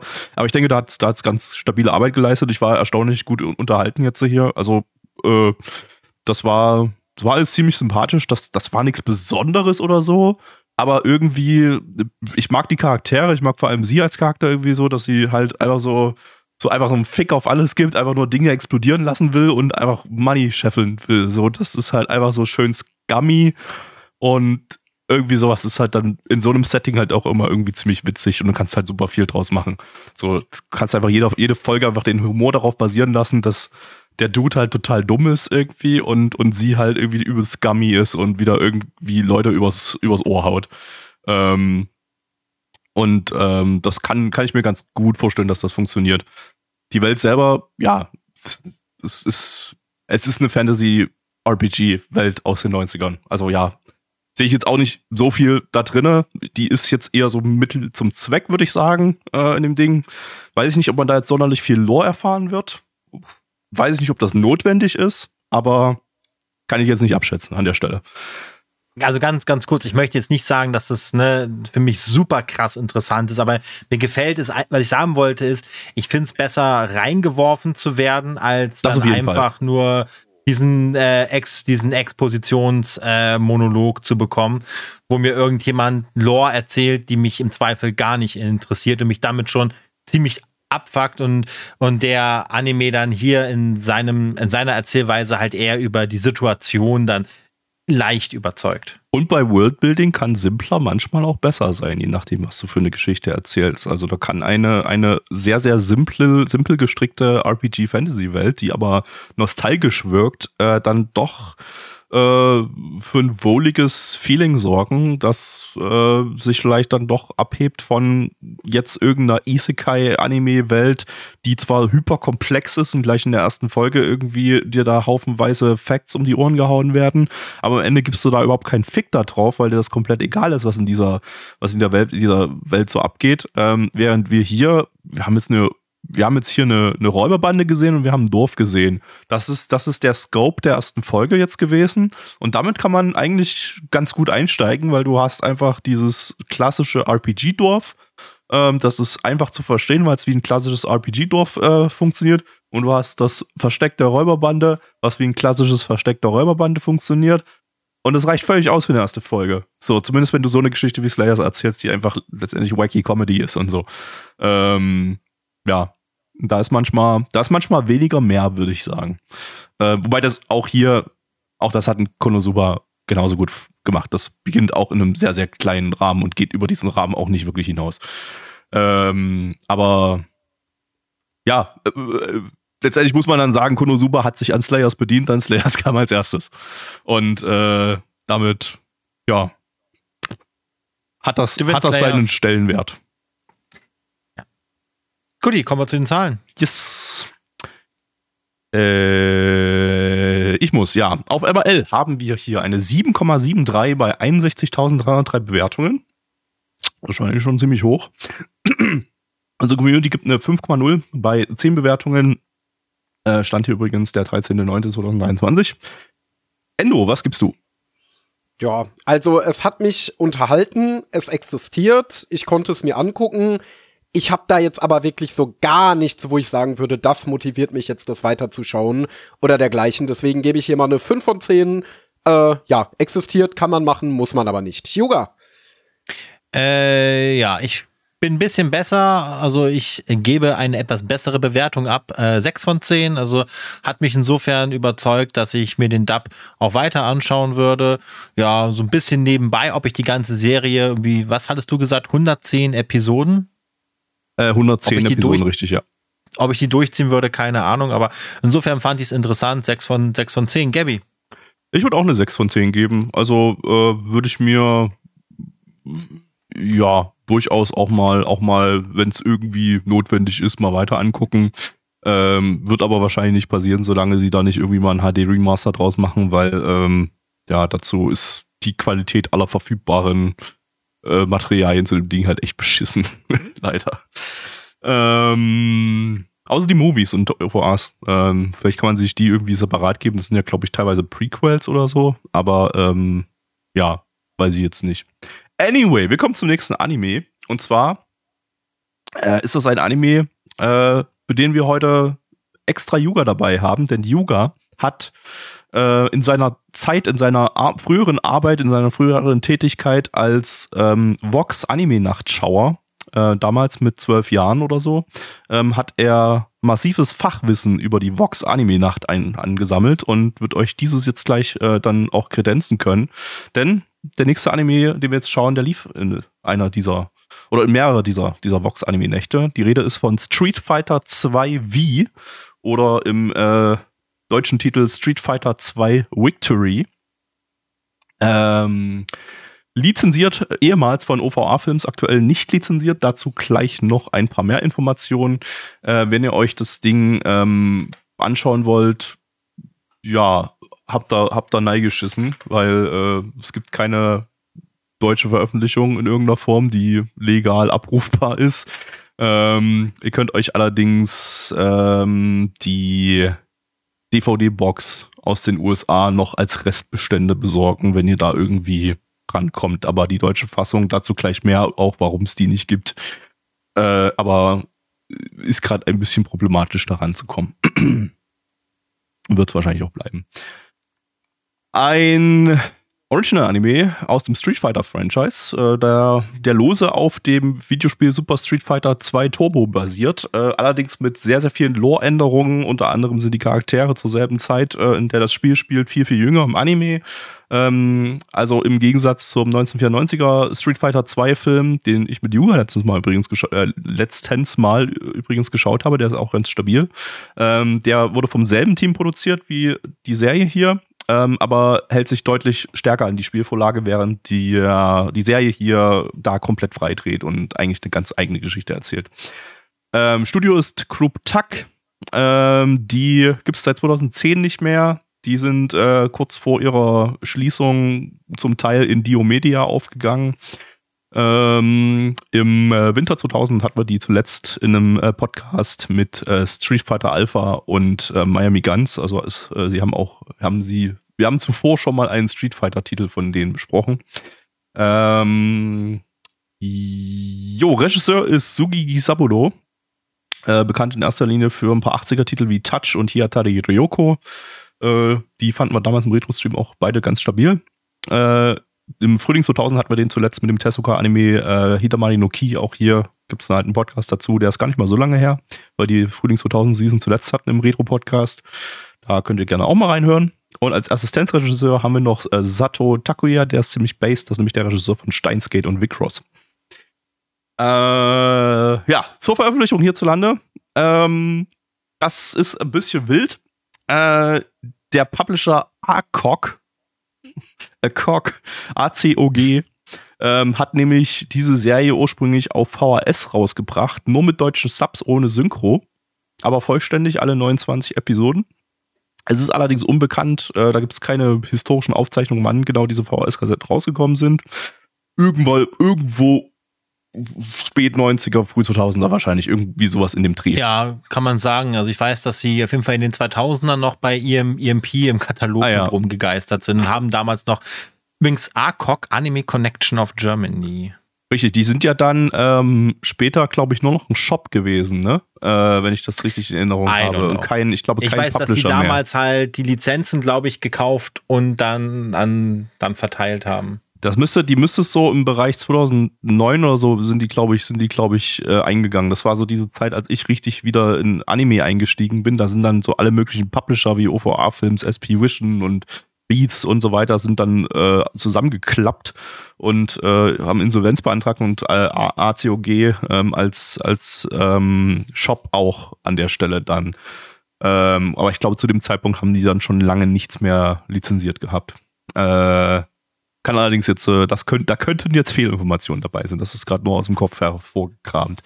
Ähm, so, später lief das Ding dann auch nochmal bei Vox in der guten alten Vox-Anime-Nacht. Da haben wir auch schon ein paar Mal drüber geredet. Ähm, und die haben allerdings diese 29 Folgen der Serie zu sechs Spielfilmen zusammengeschnitten und haben die dann eben nacheinander in mehreren Anime-Nächten ausgestrahlt. Auch hier nur mit deutschen Subs. Es gab nie eine deutsche Synchro dazu. Und auch hier unbekannt, wann genau, zu welcher Zeit das war. Auch das wurde hier leider nicht in irgendeiner Form irgendwo festgehalten. Weiß, äh, aber deshalb habe ich ja Yuga da. Gewohnt. Genau, Yuga oh, kann das jetzt zeitlich perfekt einordnen. Let's go.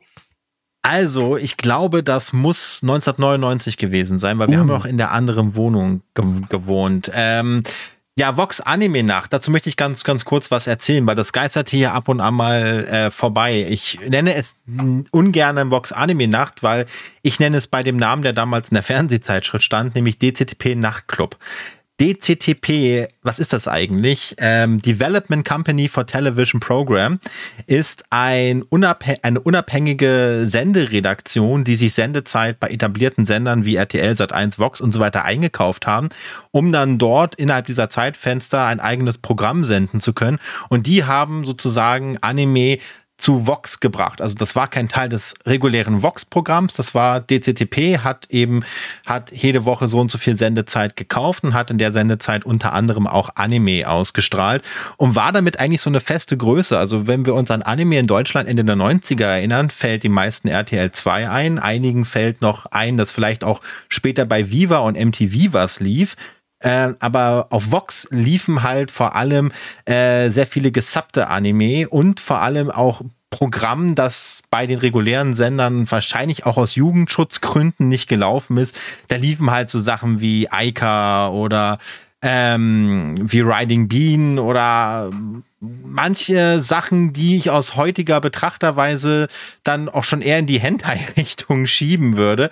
Ähm, Kite lief da zum Beispiel, Akite. Weiß nicht, ob der, ob der Leuten noch was, noch was sagt. Das ist ein berüchtigter, ist ein berüchtigter Anime Ende der, der 90er. Lief da aber in der, Zen, in, in der zensierten Fassung. Ähm, ich glaube, ist auch keine unzensierte in Deutschland erschienen. Keine ich glaube später schon. Ich halt. glaube, es gibt, gibt, eine unzensierte Fassung von Kite mittlerweile. Auf aber jeden Fall natürlich mit 18er halt, als, lief als das halt Porn. halt da. Und äh, lief das halt, lief das halt da und war dann ultimativer Kontrast zu dem Zeug, was bei RTL 2 halt lief. Und da lief eben auch Street Fighter 2 Victory.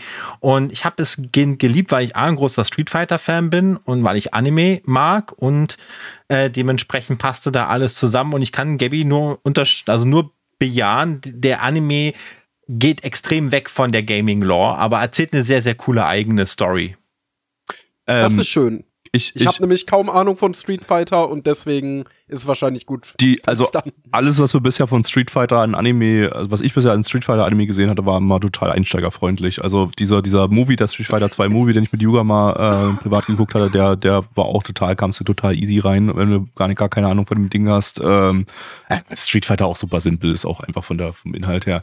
Aber ich will gerade noch mal ganz kurz äh, eine Sache eventuell korrigieren, da bin ich mir gerade nicht ganz so sicher.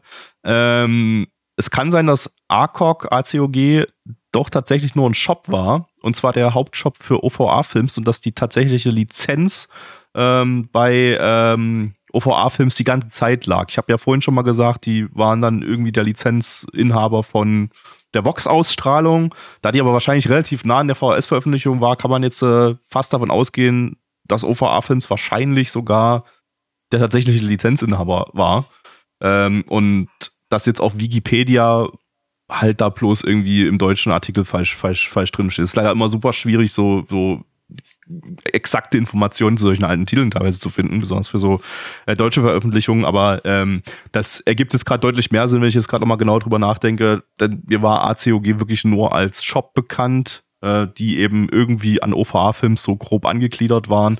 Ähm, Deshalb, ja, ich denke, ich, ich, ich denke, der Publisher wird OVA Films sein die ganze Zeit und ACOG, ACOG hat eben da hier den Vertrieb gemacht.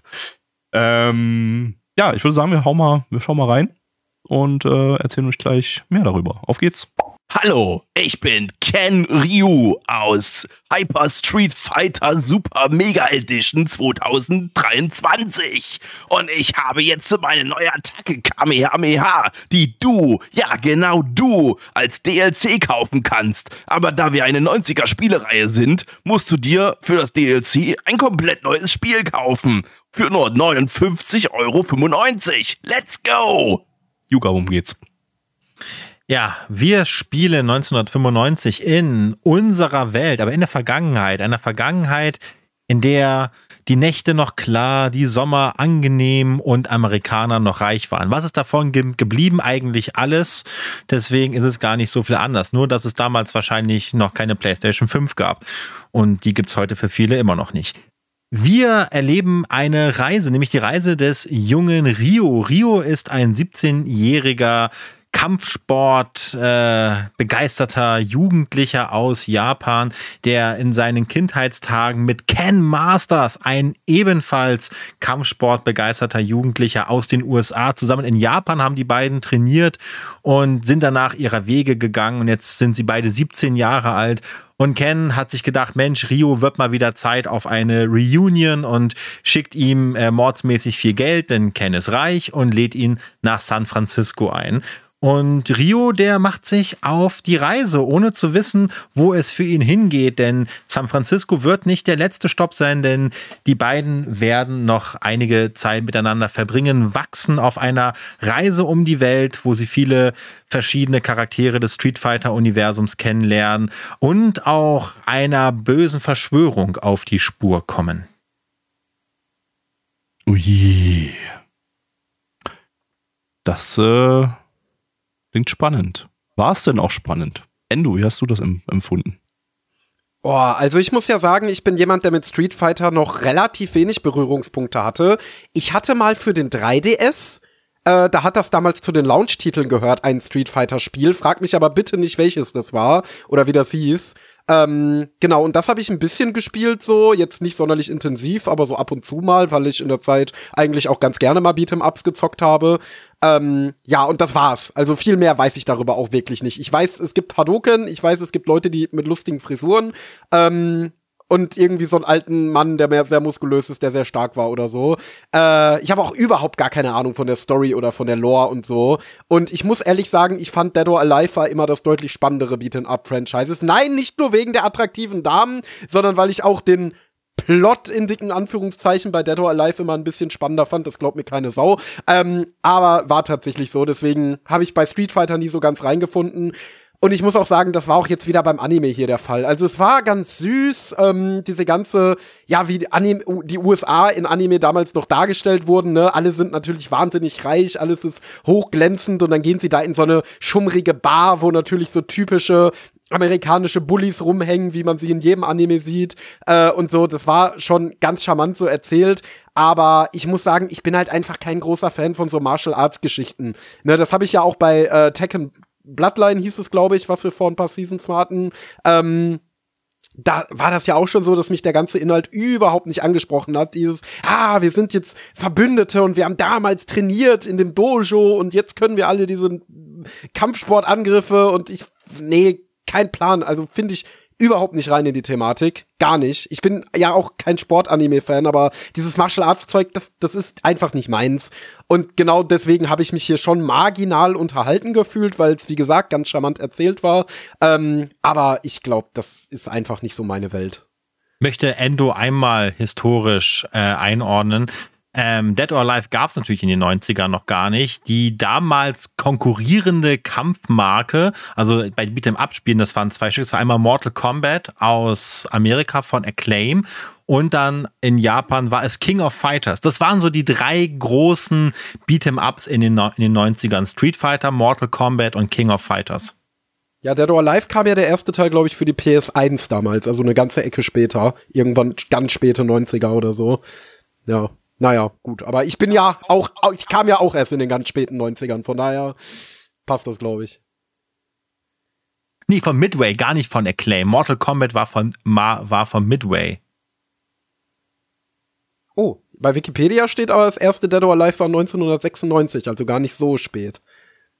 Aber wahrscheinlich trotzdem später als Street Fighter. Street Fighter hat ja, glaube ich, schon auf dem NES angefangen. Also da der Anime von 1995 ist, äh, definitiv später als Street Fighter.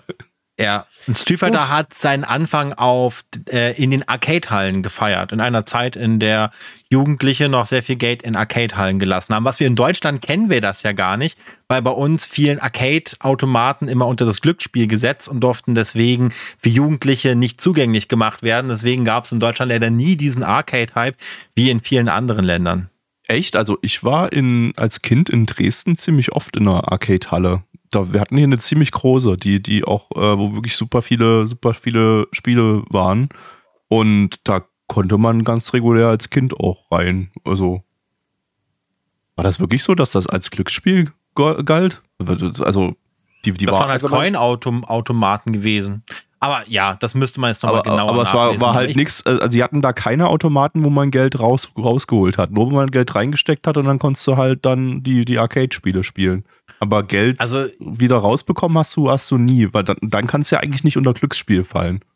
Also ich kann mich nicht dran erinnern, dass wir so fette Arcades hatten, wie man sie aus London oder so kannte. So, wo wirklich, also mehr geschössig und wirklich die ganzen geilen Games aus Japan und so weiter. Also, also, okay. also so fett nicht, aber es war ein riesengroßer Bereich hier. Ähm, Finde ich, da, find ich da Fotos noch davon? Das hieß US okay, Play. Gabby sucht nach Fotos. Ich, ähm, ja, für mich ist halt Street Fighter 2 Victory wie immer so eine Kindheitserinnerung. Immer wenn ich hier gastiere und dann meistens ja zu solchen Titeln, dann kommt das ja immer mit durch. Deswegen, ich mag das, weil Street Fighter war für mich eines der ersten Videospiele, die ich mir gekauft habe. Das war Street Fighter 2 für den Game Boy.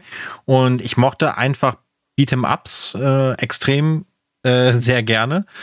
Ähm, und dementsprechend war das für, für mich ein riesen, ein riesen Ding gewesen. Und wir haben übrigens ein wichtiges Beat'em Up vergessen, was Mitte der 90er äh, vor allem mit seinem zweiten Teil zur starken Konkurrenz wurde. Das war dann Tekken 2. Ähm, das war, glaube ich, 97 kam Tekken 2 heraus, meine ich, oder 96. Das war, also generell die PlayStation-Ära hat da noch mal einiges umgeworfen. Es gab ja auch noch Battle Arena Toshinden und so. Aber Street Fighter Mortal Kombat und King of Fighters waren diese Riesensachen und diese Street Fighter Serie. Ich mochte sie einfach, weil sie war in der ersten Hälfte sehr locker und eher wirklich ein bisschen lustig, in der zweiten Hälfte dann eher ernsthafter, düsterer und äh, hatte auch dann wirklich sehr, sehr starke Mom Momente, wenn dann äh, Rio zum ersten Mal sein, sein Hadoken macht, das wirklich, was ihn sehr viel Kraft kostet, also nicht als so eine Standardattacke dargestellt wird, sondern das ist wirklich für ihn, das ist ein Trainingslauf dahin. Und da habe ich schon mitgefiebert. Aber na klar, wenn man dazu gar keinen Bezug hat, verstehe ich ihm auch, dass man sagt, okay, das ist jetzt mal der austauschbare Kampfsport-Anime Nummer 987, gerade in den 90ern, als das Thema ja auch echt groß war. Ja, also ich meine, bis, bis der jetzt so wirklich in den Kampfsportteil reingekommen ist, die, diese erste Folge hier, da ist ja auch äh, eine Menge Zeit vergangen. Das war ja eigentlich sehr viel Character Introduction, sehr wenig Action. Die Action kam dann erst zum Schluss, als sie dann halt einfach irgendwie, ja, ne, ne, ne, die, Le die Leute in einer Bar vermöbelt haben, weil, weil ist halt so. Ähm, war aber zumindest ganz, das war zumindest ganz witzig. Ähm, ansonsten, ja, plätscherte die Folge halt so vor sich hin, aber äh, Yuga meinte ja schon, dass das Ding so ein bisschen braucht, um, um Fahrt aufzunehmen. Ähm, ja, war eine, war eine okaye Character Introduction Folge, würde ich sagen. Das, äh, ja, es, es, es, ich fand es nicht super spannend. Ich fand auch den, den Barkampf dann am Ende halt nicht mehr als ein bisschen witzig. Ähm, kam halt so, kam halt ziemlich aus dem Nichts. Ich glaube, das war einfach wirklich nur da, dazu da, also jetzt mal so eine fette Kampfszene da, da zeigen können, ähm, um mal zu zeigen, ja, dass die beiden, was die beiden drauf haben, auch ohne ihre Special Attacks. Äh, und da haben sie halt dann, ja, die, äh, die schnappen sich da so von einer Frau von den US Marines und so und so ein bisschen, so ein bisschen arschig drauf und so und dann, dann, dann sind die US Marines auch arschig drauf und dann, dann kloppen die sich halt dann, dann so. boxen die sich. Boxen die sich halt. Das, ja, war, war, war okay, aber ähm, ich hab's. Also, die ich, Kämpfe ich, sind nicht stark. Die, also die Kämpfe sind wirklich, das zieht nee. sich über den Anime fort. Das, die Kämpfe sind nicht stark inszeniert. Also eine Qualität, wie wir sie noch äh, bei Dragon Ball in den 80ern hatten, wo, als sie noch nicht einfach sich alle nur Special Attacks um die Ohren geballert haben, sondern wirklich noch Martial Arts gemacht haben, war Dragon Ball schon deutlich besser animiert, was die, was die, was so die Kämpfe anging. Was ich ein bisschen schade finde dafür, dass Street Fighter eben so eine starke Beat'em-up-Marke ist. Ja, also äh, da war auch, glaube ich, der, der Film, den wir geschaut hatten von 94, der hatte da die hatte, glaube ich, besser. ganz nice Kampfanimation, obwohl er vom selben Team produziert äh, wurde. Ähm, aber ja, gut, der hatte dann halt Filmbudget, ne? Und da, da ging dann schon ein bisschen mehr. Ähm, da hat mir auch jetzt, das ist jetzt schwer vergleichbar, so eine erste Folge von einer 29-Folgen-Serie jetzt mit, mit, so einem kompletten Film. Ähm, aber da hat mir dann die sehr straffe Erzählweise aus dem Film dann eigentlich ganz gut gefallen. Ähm, und ich glaube, wenn du jetzt kein harter Street Fighter-Fan bist, funktioniert es dann deutlich besser als so eine recht langsame Erzählweise, wie wir es jetzt hier in der Serie hatten. Von daher ist das, glaube ich, dann doch eher so ein, so ein Ding für beinharte Fans der Serie. Ähm, vor allem Nostalgie-Fans Nostalgie der Serie. Street Fighter 2 Victory ist wirklich ein Buddy-Movie. Es ist ein Buddy-Road-Trip um die Welt äh, von den beiden. Und ich glaube, das ist das, was am Ende für mich den Charme ausgemacht hat. Also ich habe super viele wechselnde Orte, die kleineren Geschichten sind halt sehr flott auch, auch erzählt, so. Und das macht es dann natürlich nochmal aus. Also sie bleiben jetzt halt nicht 29 Folgen lang in San Francisco, sondern es geht dann wirklich Schlag auf Schlag. Ja, äh, äh im wahrsten Sinne des Wortes. äh, ja. Kommen wir zu den Zahlen. Wir kommen zu den Zahlen, würde ich sagen. Ähm, die muss Yuga ansagen. Ähm, wir kommen zu den Zahlen und zwar haben wir bei 29 von 29 ausgestrahlten Folgen einen Stand von MAL mit einer 7,05 bei 14.800 Bewertungen. Unsere Community gibt eine nicht ganz so gute 3,17 bei 6 Bewertungen. Äh, Gabby. Ja, die Leute sind heute super bewertungsfaul. Ähm, aber naja, ist halt so. Jetzt kam gerade noch eine Bewertung rein, aber die zieht es nochmal ein bisschen weiter runter. Ähm, ich gebe eine 4 von 10, würde ich sagen. Ich habe dem Film eine 5 von 10 gegeben. Das war für mich so durchschnittliche Unterhaltungskost. Ich hatte da durchschnittlichen Spaß. Äh, und das hier war für mich jetzt äh, ja vom Spaßfaktor leicht unterdurchschnittlich, aber war noch okay, würde ich sagen. Äh, Yuga, du kannst es jetzt nach oben reißen. Ja, ich muss ja aber ehrlich zu mir selbst sein. Also das wird jetzt keine typische, ich gebe eine 9 von 10, weil es meine Kindheitsliebe ist. Ich gebe tatsächlich auch eher eine 5 von 10, ähm, weil wirklich die, der, die erste, der erste Teil der Serie zieht sich ein bisschen hin, danach wird es eher spannend. Aber in seinen Kernpunkten, da muss man einfach mal hart und kritisch und unabhängig sein, wofür wir ja stehen bei Nanavon. Ähm, einfach sagen, da hätte ein bisschen flottere Kampfanimation, würde ich hier bis zur 7 hochgehen, aber die Kämpfe leben am Ende sehr viel von Theatralik, von Gore. Also es wird dann auch teilweise ein bisschen brutal, so gerade der Kampf gegen Vega, kennt man ja mit seinen Krallen. Ähm, aber ansonsten bleiben die Kämpfe wirklich eher lahm und deswegen, ja, 5 von 10. Endo. Ja, also wie gesagt, ich finde zum Inhalt nicht wirklich einen Bezug. Äh, ich fand es ganz süß umgesetzt durchaus, aber ich persönlich für mich konnte da jetzt nichts rausziehen. Sicherlich ist das anders, wenn man Street Fighter Nostalgiker ist, dann finde ich die Adaption, glaube ich, ganz niedlich. Ähm, und wenn man Doppelnostalgiker ist und sogar die Serie damals in seiner Kindheit gesehen hat, ich gebe hier eine 4 von 10, war leider nichts für mich. Und äh, damit sagt Juga, glaube ich, erstmal Tschüss ne, für den Podcast heute. Ich sag Tschüss, aber muss sagen, es gibt noch eine Umsetzung von Street Fighter, die ist wirklich die allerschlimmste und das ist der Film mit Jean-Claude Van, Van Damme. Ähm, damit beende ich meine Teilnahme an diesem Podcast. Dankeschön. Danke sehr. Wir gehen Danke, zu einem äh, Kurzanime rüber. Und zwar ist das, das ist wirklich super schade, dass wir Blackie heute nicht dabei haben, weil Blackie hat eine super Performance abgelassen, damals 2016, als wir diesen Anime schon mal in einem äh, Reboot hatten. Die Rede ist von Bono Bono. Hört euch die Aufnahme von damals an. Das ist, ähm, Sekunde, der äh, zehnte Podcast der Frühlingsseason 2016. Ähm, Anime-Podcast 125 von uns. Äh, Timecode Stunde, zwei Minuten ungefähr in dem, dem Bereich so. Ähm, da hat Blackie wunderschön die, die Story von Bono Bono zusammengefasst. Ähm, und das ist so einer, einer meiner großen Highlights aus der Nanamon Podcast-Geschichte so, so gewesen. Ähm, kann man jetzt natürlich hier nicht reproduzieren, aber vielleicht kriegt man es irgendwie. Nee, kriegen wir nicht hin. Aber ähm, ja, ein, ein kleiner Kurzanime mit halb, halb Länge, Längenfolgen, äh, lizenziert von niemandem.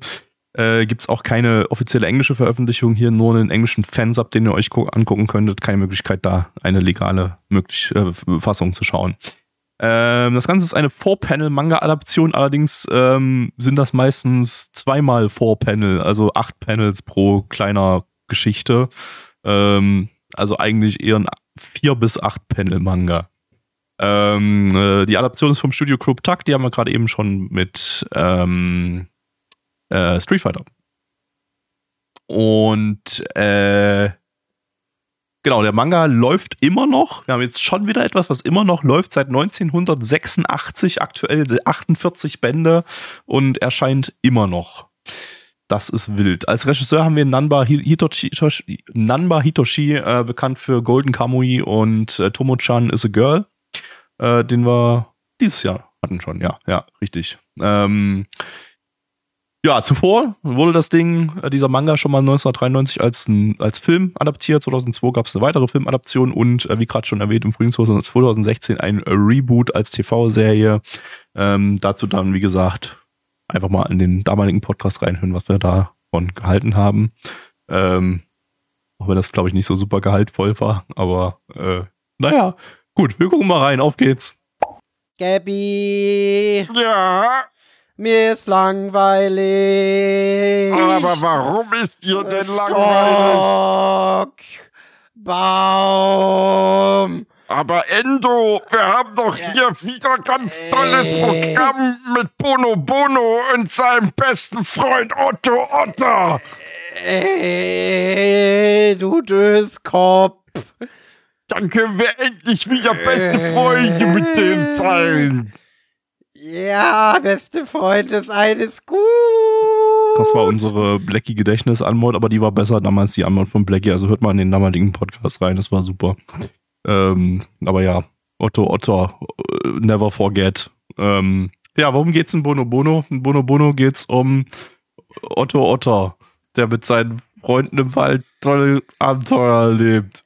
Äh, und das war's. Das ist die gesamte Story-Beschreibung. Also ich habe gerade eben schon gesagt, das ist ein Anime, das ist eine Serie, die hätte so im Kika-Vormittagsprogramm laufen können. Ja. Und man schaut die ganze Zeit irgendwelchen quirky, dämlichen Tieren dabei zu, wie sie im Wald rumlaufen und sich gegenseitig necken und lustige Abenteuer erleben. Aber jetzt nicht so lustige Abenteuer im Sinne von, sie gehen irgendwo hin und es gibt eine kohärente Handlung oder so. Denn diese, dieser Anime ist eine Aneinanderreihung von Situationen. So könnte man es nennen. Es passieren Dinge, aber als wirklich auf so absolut basicstem Niveau. Ähm, ja, und deswegen, also, keine Ahnung, ich hätte mich wahrscheinlich irgendwie als Vierjähriger unterhalten gefühlt, wenn die im Wald so einen Weg entlang gehen und am Ende sitzt ein Hund und der kackt und macht bei jedem Kacken Nico Nico und so und keine Ahnung, oder der andere, der dem einen einen Kopf auf, äh, einen Stock auf den Kopf bonkt oder irgendwie so. Aber das ist halt, keine Ahnung. Also als Erwachsener habe ich mich hier durch die acht Minuten wirklich absolut durchgequält. Äh, Aber es gab eine Sache, die hat mich dann dauerhaft bei der Stange gehalten. Die war das, was alles oh ja. für mich rausgerissen hat. Denn es gab die ganze Zeit so einen Soundeffekt und ich kann den, glaube ich, nicht nachmachen, weil der einfach zu wild ist. So ein, so ein Pfeifen, so ein, so ein, so ein äh, ich kann, ja. ich kann das nicht. Dieses Ach, das hört sich das falsch an. Irgendwie so, so ne? Ja. Auf der Aufnahme ist es. Wenn wir das zeitgleich machen, dann funktioniert das sogar irgendwie einigermaßen so. Ja, keine Ahnung. Ja. Auf jeden Fall. Ja, und der wurde halt wirklich in jede, also alle, alle zwei Sekunden, also ungelogen alle zwei Sekunden. Ich übertreibe jetzt nicht. Also wirklich alles, was irgendein Charakter gemacht hat, wurde damit untermalt. Ja, also immer wenn irgendwie ein Charakter irgendwie überrascht war oder irgendwie Aufmerksamkeit auf irgendwas gelenkt hat, kam immer das und das es hatte generell so die gesamte alte Oldschool Cartoon Sound Library. Also es war auch. Ja, also äh, Soundeffekte einfach on point. Warte, ich muss kurz nachgucken. Wer ist der Bre, der hier Sound Direction gemacht hat? Die Yokota Chikako ist eine Frau. Yokotaro. Ähm, die hat auch Sound Direction bei Dog Days gemacht und bei Kay und. Die alle sehr ähnliche Sounddesign hatten auf jeden Fall. Nanatsu no Taisai. Yeah. Best, beste Tja. Frau. Und bei Alles my, Anime, und bei besser, besser my, my Girlfriend is a Faithful Virgin Bitch. Alles Anime, die besser gewesen wären, wenn sie diese Soundeffekte gehabt richtig, hätten. Richtig, richtig. Also da hat sie sich auf jeden Fall, ähm, weil sie sich von ihrer 90er Stock Footage, äh, oh warte mal, scheiße, jetzt habe ich Mist erzählt. Ich war bei der 2016er Serie im AniDB-Eintrag, die hat gar nicht da Sound, den, die Soundeffekte gemacht. Ich, prüfe ich gleich nochmal, aber das wollte ich euch nämlich noch sagen, die 2016er Serie läuft immer noch die ist die, über die wir damals geredet haben, vor sieben Jahren im Podcast. Diese Serie läuft immer noch und ist jetzt aktuell bei 375 Folgen. Äh, in, übermorgen kommt die 376. Folge davon raus. Äh, bei Crunchyroll gibt es allerdings bloß die ersten 104. Da könnt ihr die aber. Das heißt, es gibt schauen. über 365 Folgen. Das heißt, ihr könnt ab heute jeden Tag eine Folge Bono Bono schauen und in einem Jahr Kommt ihr zu uns auf den Discord, den findet ihr übrigens auch auf nanaone.net verlinkt und schreibt uns, wie es war. Also das ist jetzt die offizielle Nana One Anime Podcast Challenge. Ihr geht jetzt keine Ahnung wohin im Internet, besorgt euch die 365 ersten Folgen dieser Serie und guckt ab jetzt jeden Tag eine Folge. Ist das, das überhaupt möglich? Ich muss das mal machen. gucken, weil ähm, ja, da ist halt aber nämlich reingeschissen. Der Crunchyroll hat bloß bis Folge 104 und selbst die Raw-Torrents gibt es bloß bis 228. Danach wurde das ja, nicht müssen, mehr gerippt. Da müssen die Leute halt kreativ werden. Das sind dann die wirklichen Fans des Podcasts. Ja, da müsst ihr so weit gehen. quasi nach Japan fahren und irgendjemanden finden, der das irgendwie aufgenommen hat im TV. Hoffen, dass es irgendjemanden gibt und äh, oder schauen, ob es das auf irgendeiner Streaming-Plattform gibt und dann könnt ihr euch das gönnen. Warte mal, ich kann ja gucken, vielleicht gibt es das bei Amazon Prime äh, in Japan. Äh, das wäre dann zum Beispiel eine Lösung, die man sogar noch in irgendeiner Form angehen könnte. Oh, es gibt DVDs. Ihr könnt euch die DVDs davon einfach aus Japan importieren, dann für die restlichen Folgen.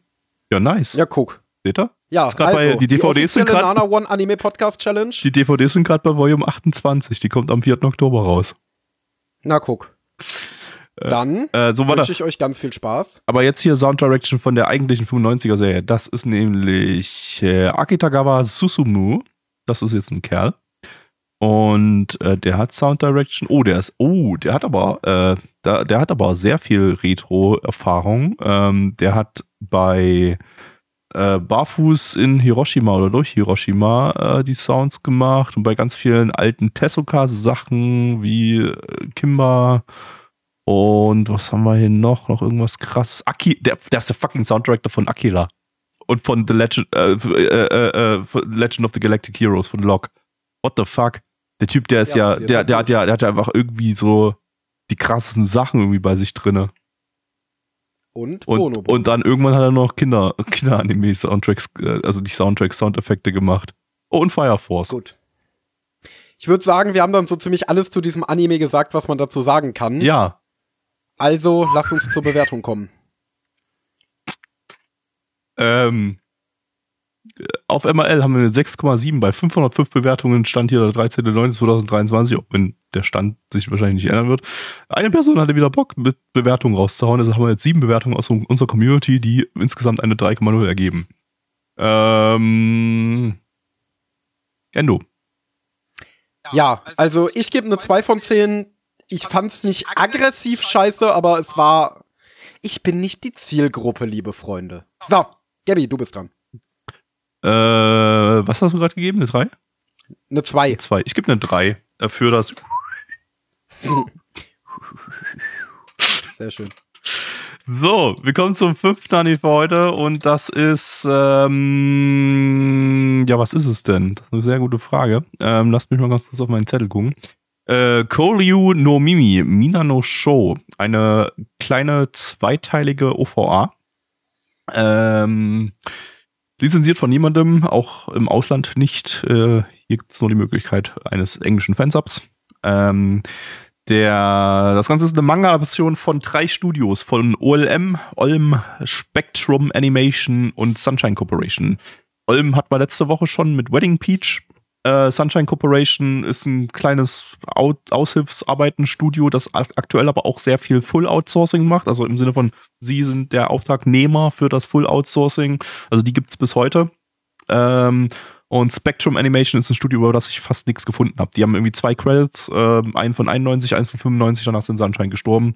Äh, auch beides nur ähm, Outsourcing-Arbeiten. Also das scheint so ein, so ein, ja, so ein, so, so ein Totgeburtsstudio zu sein oder so. Oder irgendwas mit Geldwäsche. Keine Ahnung. Der Manga ist von Inoue äh, Noriyoshi. Das ist äh, der Autor von Mad Bull 34. Ähm, und Mad Bull 34 ist tatsächlich etwas, was man empfehlen kann. Das ist so eine richtig gorige, richtig dumme ähm, Police-Action-Serie aus den 80ern, die wir damals im Retro-Stream eigentlich ziemlich abgefeiert haben. Also Vielleicht kann man die Hoffnung haben, dass es irgendwie so lustiger Bullshit wird, weil Mad Bull 34, der war, der war super stabil.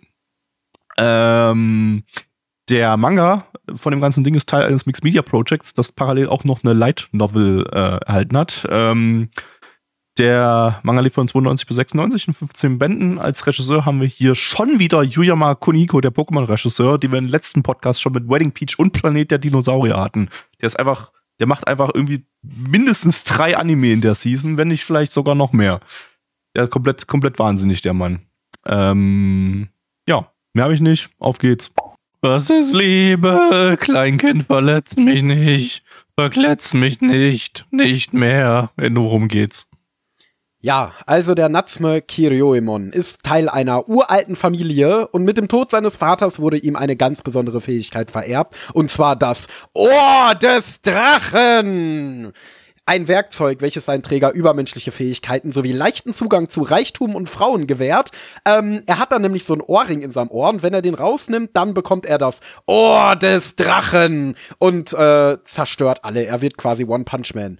Ja, und als er dann das Kloster in Italien verlässt, in dem er aufgewachsen ist, ähm, lernt er bei einer Beerdigung die schöne Kanako kennen, die auf einem Flügel, nee, auf einer Orgel in einer Kirche ein sanftes Lied Orgel. spielt. Und das ist auf jeden Fall eine schicksalhafte Begegnung, denn sie wird ganz schön von ihrem ich weiß jetzt nicht mal mehr, ob das überhaupt ihr Verlobter ist. Auf jeden Fall wird sie, ist sie Angehörige des Mina-Clans, äh, möchte dem jedoch entfliehen. Allerdings wird sie immer wieder drangsaliert, zurück in den Clan zu kommen. Dieser Clan besteht nämlich aus jungen Frauen, die dafür geboren wurden, Männer zu verführen und sie dadurch zu ihren Sklaven zu machen. Denn sobald sie Sex mit einer der Frauen haben, gehen sie einen Vertrag ein, weswegen sie dem Clan nun dienen müssen. Und zwar sind davon alle Männer betroffen, außer die Angehörigen des, der Kyoryo-Familie. Mit denen existiert nämlich eine jahrhundertealte Fehde Allerdings verliebt sich Natsume sofort in Kanako und sie in ihn, sodass sie nun eine verbotene Liebe, einer verbotenen Liebe nachgehen. Und ob es zum Orgasmus kommt zwischen den beiden, das äh, müsst ihr erfahren, wenn ihr die Folge schaut. Was wir euch vielleicht nicht zwangsläufig empfehlen korrekt. würden, denn die Folge ist ein Fiebertraum. Es ist ein absoluter Fiebertraum. Also ich muss ehrlich sagen, als ich den Anime geguckt habe, habe ich fast gar nichts verstanden.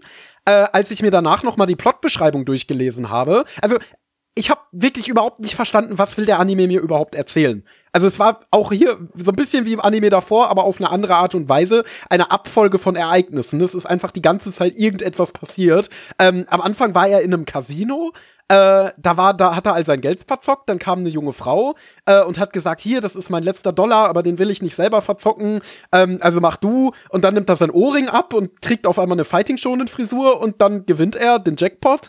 Äh, und das hatte, glaube ich, auch Opening. nichts mit dem Inhalt zu tun. Das war, glaube ich, wirklich Nein, nur dazu nichts. da, um zu zeigen, nichts. sein Ohr hat fette Mächte und wenn er den Ohr Ohrring abnimmt, dann ist er der Überflieger. Wenn er den Ohrring dran äh, hat, dann ist er bloß so ein wacky Dude, der genau. dummen Shit macht.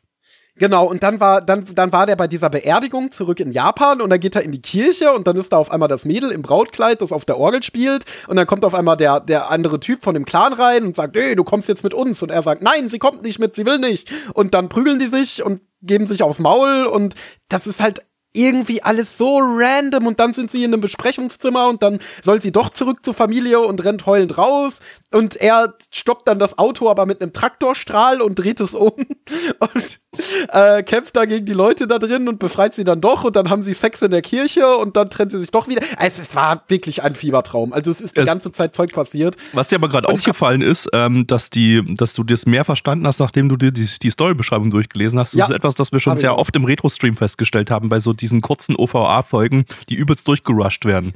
Das ist nämlich, das war irgendwie so ein Trend in den 80ern und 90ern, machst du irgendwie so OVA-Serien mit maximal so fünf Episoden und, und rushst bei denen die Story einfach so richtig gottlos durch. Und ähm, so dass, wenn du das äh, Originalwerk nicht gelesen hast, du wirklich überhaupt nicht checkst, was, was, was geht hier eigentlich ab.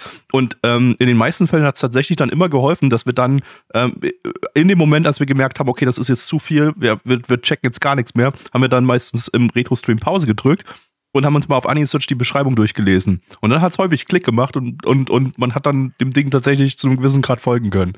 Kann ähm, ich absolut das ist genau so ein Ding. Das ist wieder genau so ein Ding. Das ist wieder so, wir haben nur zwei Episoden Zeit, um einen Manga mit 15 Bänden zu adaptieren. Äh, lass mal richtig, richtig, richtig gottlos da reinrushen. Ich meine, auch, natürlich, das wird jetzt nicht die, alle 15 Bände von dem Manga adaptieren, sondern einfach nur ähm, ja, wahrscheinlich irgendein Arc aus dem Manga. Ähm, aber der wird lang genug sein, dass er nicht für zwei Folgen ausreicht, sonst hätten die hier nicht so richtig gottlos durchgerusht. Ja, also äh, genau das ist es halt. Ich habe halt überhaupt nicht verstanden, auch worin, was will diese Kausalität bezwecken so. Wenn wir nach dem Modell gehen, dass äh, Kunst immer und und und äh, auch Fiktion immer irgendwie Kommunikation von den Autor an den Zuschauer ist, was will zum Fick will der Autor mir hier sagen? Ähm, ja, genau. Nach der Plotbeschreibung habe ich dann verstanden, es will wohl so eine Art Romeo und Julia Geschichte mit schonen Elementen sein. Also damit, dass er dieses äh, dieses komische Ohr da hat. Ähm, ich habe ehrlich gesagt, aber das, das fühlt sich halt auch irgendwie so deplatziert an, weil seine Gegenspieler, die haben gar keine schonen Kräfte. Das sind einfach nur irgendwelche Gang-Thugs mit Schlagstöcken und er ist halt ein schonen Protagonist mit irgendwelchen Superpowers. Ähm, und das wird wirkt irgendwie so deplatziert. Der rasiert die halt einfach weg. So, da ist ja, keine genau. Spannung da. Und das ist halt eigentlich eine relativ realistische Welt und deswegen wirkt das halt komplett deplatziert so. Das ist so weird einfach. Das ist so unglaublich merkwürdig. Ähm, ich meine, diese komplett gerushte Romance, ja, kann man irgendwie noch verstehen, wenn es wirklich gerusht ist. Also ich meine, es ist unglaublich billig, weil an dem einen Tag lernt er sie in der Kirche kennen und am nächsten Tag sagt er vor ihrer Familie, nein, ich liebe sie, ich will auf gar keinen Fall, dass sie zurück zu ihrem Clan geht und so. Ähm, Auch gute Chance, dass dazwischen einfach irgendwie so ein kompletter Manga-Band ausgelassen wurde und die sich in der Zeit viel besser kennengelernt haben. Also würde ich genau. jetzt nicht ausschließen. So. Ich, solche, solche, Vermutungen haben wir schon oft gehabt bei, bei, bei diesen, bei diesen gerushten OVAs. Ich glaube, das ist wirklich einfach das sind, das sind so eigentlich so Highlight-Reels, die eigentlich eher, glaube ich, dazu gedacht sind, dass entweder Leute Bock auf den Manga bekommen, weil sie wissen wollen, was hat das alles miteinander, wie, wie hängt das alles miteinander zusammen, oder für die Fans des Manga, die dann halt zusätzlich Geld ausgeben für den, für den Titel, um nochmal ein paar Sachen animiert zu sehen. Nicht besonders, ja. nicht, nicht, besonders gut animiert, aber irgendwie nee. halt animiert. Ne? Aber genau. es ist halt genau, einfach und, nur ein Highlight-Reel. Ja, und ich weiß nicht, also Oh, aber auch die Story an sich, muss ich ehrlich sagen, also wenn man jetzt mal die merkwürdige Erzählweise komplett außen vor lässt. Und das ist schwer, weil wir bewerten hier letztendlich nicht den Manga, wir bewerten das, was wir gerade gesehen haben. Und das war halt nun mal komplett scheiße erzählt. Äh, auch der Plot an sich ist halt so unglaublich komisch irgendwie. Es will irgendwie ein Schonen sein, es will irgendwie eine dramatische Romanze sein. Ich habe das Gefühl, es will auch irgendwie so ein bisschen Borderline-Hentai sein, weil es wird schon sehr ausführlich davon gesprochen, dass die Angehörigen von diesem Mimi-Clan, die Frauen alle wunderschön sind und Männer verführen. Und genau, es sind quasi Sukubi. Ähm, also es hat irgendwie so viele merkwürdige Plot-Elemente, die so gar nicht ineinander greifen. Ähm, ah, keine Ahnung, ob irgendjemand hier der Meinung war, er macht etwas total unkonventionelles, kreatives oder so. Ähm, ich fand's halt einfach nur auf irgendeine sehr absurde Art unterhaltsam, weil es so unglaublich random war, aber irgendwie auch ein bisschen befremdlich. Oder wie ging's dir da? Ja, also ich, nee, würde ich mich eigentlich, eigentlich komplett anschließen. So, das System, das war schlimm, dem Ding zu, zu versuchen zu folgen. Es hat einfach mies erzählt war. Ich fand die Geschichte auch irgendwie nicht besonders interessant, selbst das, was ich so versucht habe zu verstehen. Ähm, gerade geguckt, der Manga lief im äh, Weekly Young Jump. Das ist, glaube ich, ein Shonen-Magazin, ne? Ich glaube, ja. Äh, warte. Nee, Seinen. Das ist ein Seinen-Magazin. Okay. Deswegen gab's Sex. Deswegen gab's Sex, genau. Im Gegensatz. Das war ein, ein Schonen mit Sex. Wenn man den Sex rausgenommen hätte, wäre es ein Schonen gewesen. Im Gegensatz dann zu Shonen-Anime wie im Shonen Jump, ähm, wie Tula Fro, wo es halt keinen Sex gibt, sondern nur Hardcore-Fisting. Ja. Nee, ansonsten, was kann man noch sagen? Also, was ich extrem lustig fand, war, dass seine Fähigkeit im Ohr gesessen hat. Das habe ich auch noch nicht gesehen. Das war super äh, weird, ja. Ja, das war so unglaublich merkwürdig. Ähm, und wir hatten eine sehr ästhetische Sexszene. Also es war wieder eine Sexszene, wenn du die in Schwarz-Weiß gehabt hättest und die Azi-Fazi-Musik darunter ein bisschen lauter gedreht hättest, dann hättest du die auch äh, im Mitternachtsprogramm von Arte ausstrahlen können. Ähm, das, das war sehr schön. Also, keine Ahnung. Also, irgendwie feiere ich das ja unironisch, dass einige 90er-Anime wirklich versucht haben, äh, wirklich Sex noch als was unglaublich Ästhetisches zu inszenieren und da irgendwie, irgendwie so einen gewissen Stil reinzubringen. Ähm, obwohl ja, es natürlich irgendwo plumper Porn war, aber aber irgendwie auch nicht. Also das ist nicht zum Wichsen da, ne? Hab ich vorhin schon gesagt. Das ist nee. nicht, diese Sexszene war nicht dazu, die, dazu war sie auch viel zu kurz, die war nicht dazu da, dass du dein, dein Schwänzen in die Hand nimmst, sondern du ein Glas Wein in die Hand nimmst und einfach ähm, dich elitär fühlst, während du diese ästhetische Sexszene dir anguckst. Genau, und dich erwachsen fühlst, weil ja. du einen Anime schaust, in dem Sex vorkommt. Richtig, richtig, ähm, genau. Genau, also das hatten wir ja schon mal bei so, bei diesem einen Visual Novel Adaptionsdings Moped da vor ein paar Seasons. Ähm, aber ja, hier auch. Und das ist, das ist ganz schön so. Ich habe natürlich auch nichts gegen die modernen Sexszenen, aber ähm, finde ich eine interessante Entwicklung auf jeden Fall, dass 90er-Anime mit Sexszenen das so gerne gemacht haben. Äh, ist auf jeden Fall Ich hoffe, du meinst mit modernen Sexszenen nicht Redo-Fehler. Nein. Gut. Natürlich meine ich das nicht. Aber es gibt ja auch noch ein paar andere Anime die letzten Jahre, die Sexszenen hatten. Und die sind halt nicht so arzi-fazi inszeniert. Und das ist irgendwie nett, weil es mir irgendwie zeigt, so, es wird ja bei Sexszenen immer so oft gefragt, ja, wo ist jetzt der Mehrwert für das Narrativ? Das ist doch alles nur Fanservice und so. Äh, würde ich gegengehen, warum wird jetzt zu lange dauern? Aber ich finde, solche Anime wie der hier, die zeigen dann auch, hey, das ist mir jetzt wichtiger, jetzt in diesem Romance-Anime Sex als narratives Element zu benutzen, anstatt einfach nur als Fanservice. Ja. Ja, guter Abschluss, würde ich sagen. zu den Zahlen kommen. Yes. Auf MRL haben wir eine 4,81 bei 452 Bewertungen. Der Stand ist da, weiß ich ehrlich gesagt nicht, weil es in 13.9. Ach so, 13.9., okay. Ja, ich war jetzt so lange nicht mehr hier, ich muss mich jetzt erstmal wieder an alles gewöhnen. Ähm, unsere Community gibt eine 2,14 bei 7 Bewertungen. Was gibt denn der liebe Gabby? Ja, 2 von 10, das war nix. Endo. Ich gebe eine 3 von 10, weil ich es zumindest auf eine gewisse Weise noch unterhaltsam fand. Gut. Dann schließen wir diesen Podcast, oder zumindest den Hauptteil dieses Podcasts ab mit dem letzten Anime für heute. Und zwar ist das äh, Shin Megami. Entschuldigung. Shin Megami Tensei Tokyo Moko Shigeroku im internationalen Titel Tokyo Revelation. Ähm, lizenziert von niemandem. Ihr bekommt davon noch Restbestände der UK DVD-Box von 2004. Unter anderem bei Amazon US. Kostet sogar gar nicht mal so viel. Also, ja. Kann man sich theoretisch noch kaufen, wenn man das möchte. Auch wieder nur eine OVA mit zwei Episoden. Wir hoffen mal jetzt an der Stelle, dass die nicht wieder, dass nicht wieder dieses Ding ist hier so mit komplett durchgerusht, aber das werden wir gleich sehen. Chancen stehen so mittel, würde ich sagen. Ähm, das Ganze ist eine Manga-Adaption äh, von einem Manga, der auf der Megami Tensei Spielereihe äh, basiert. Ähm, allerdings eine eigenständige Geschichte erzählt und in vier Bänden lief. Also ist jetzt keine Adaption direkt von irgendeinem der Spiele aus der Megami Tensei-Reihe. Äh, ähm, von der übrigens äh, ja, ja auch äh, Persona abgestammt ist, aber ich denke, das wissen, wissen die meisten auch. Äh, Studios sind äh, JC Staff und Sanctuary. Äh, JC Staff hatten wir zuletzt im Sommer 23 mit Reign of the Seven Spell Spellblades. Und äh, Sanctuary hatten wir mal in einem Sommer 96 Retro-Podcast mit Landlock. Ähm, die haben außerdem äh, also JC Steph haben außerdem ähm, auch den Megami Tensei Anime von 1987 gemacht. Das war eine, der, der basierte tatsächlich auf dem Spiel oder auf einem der Spiele. Ähm, hat man damals im regulären Retro-Stream geschaut, der war ganz stabil. Ähm, Sanctuary als Studio existiert übrigens nicht mehr, die sind 1999 gestorben.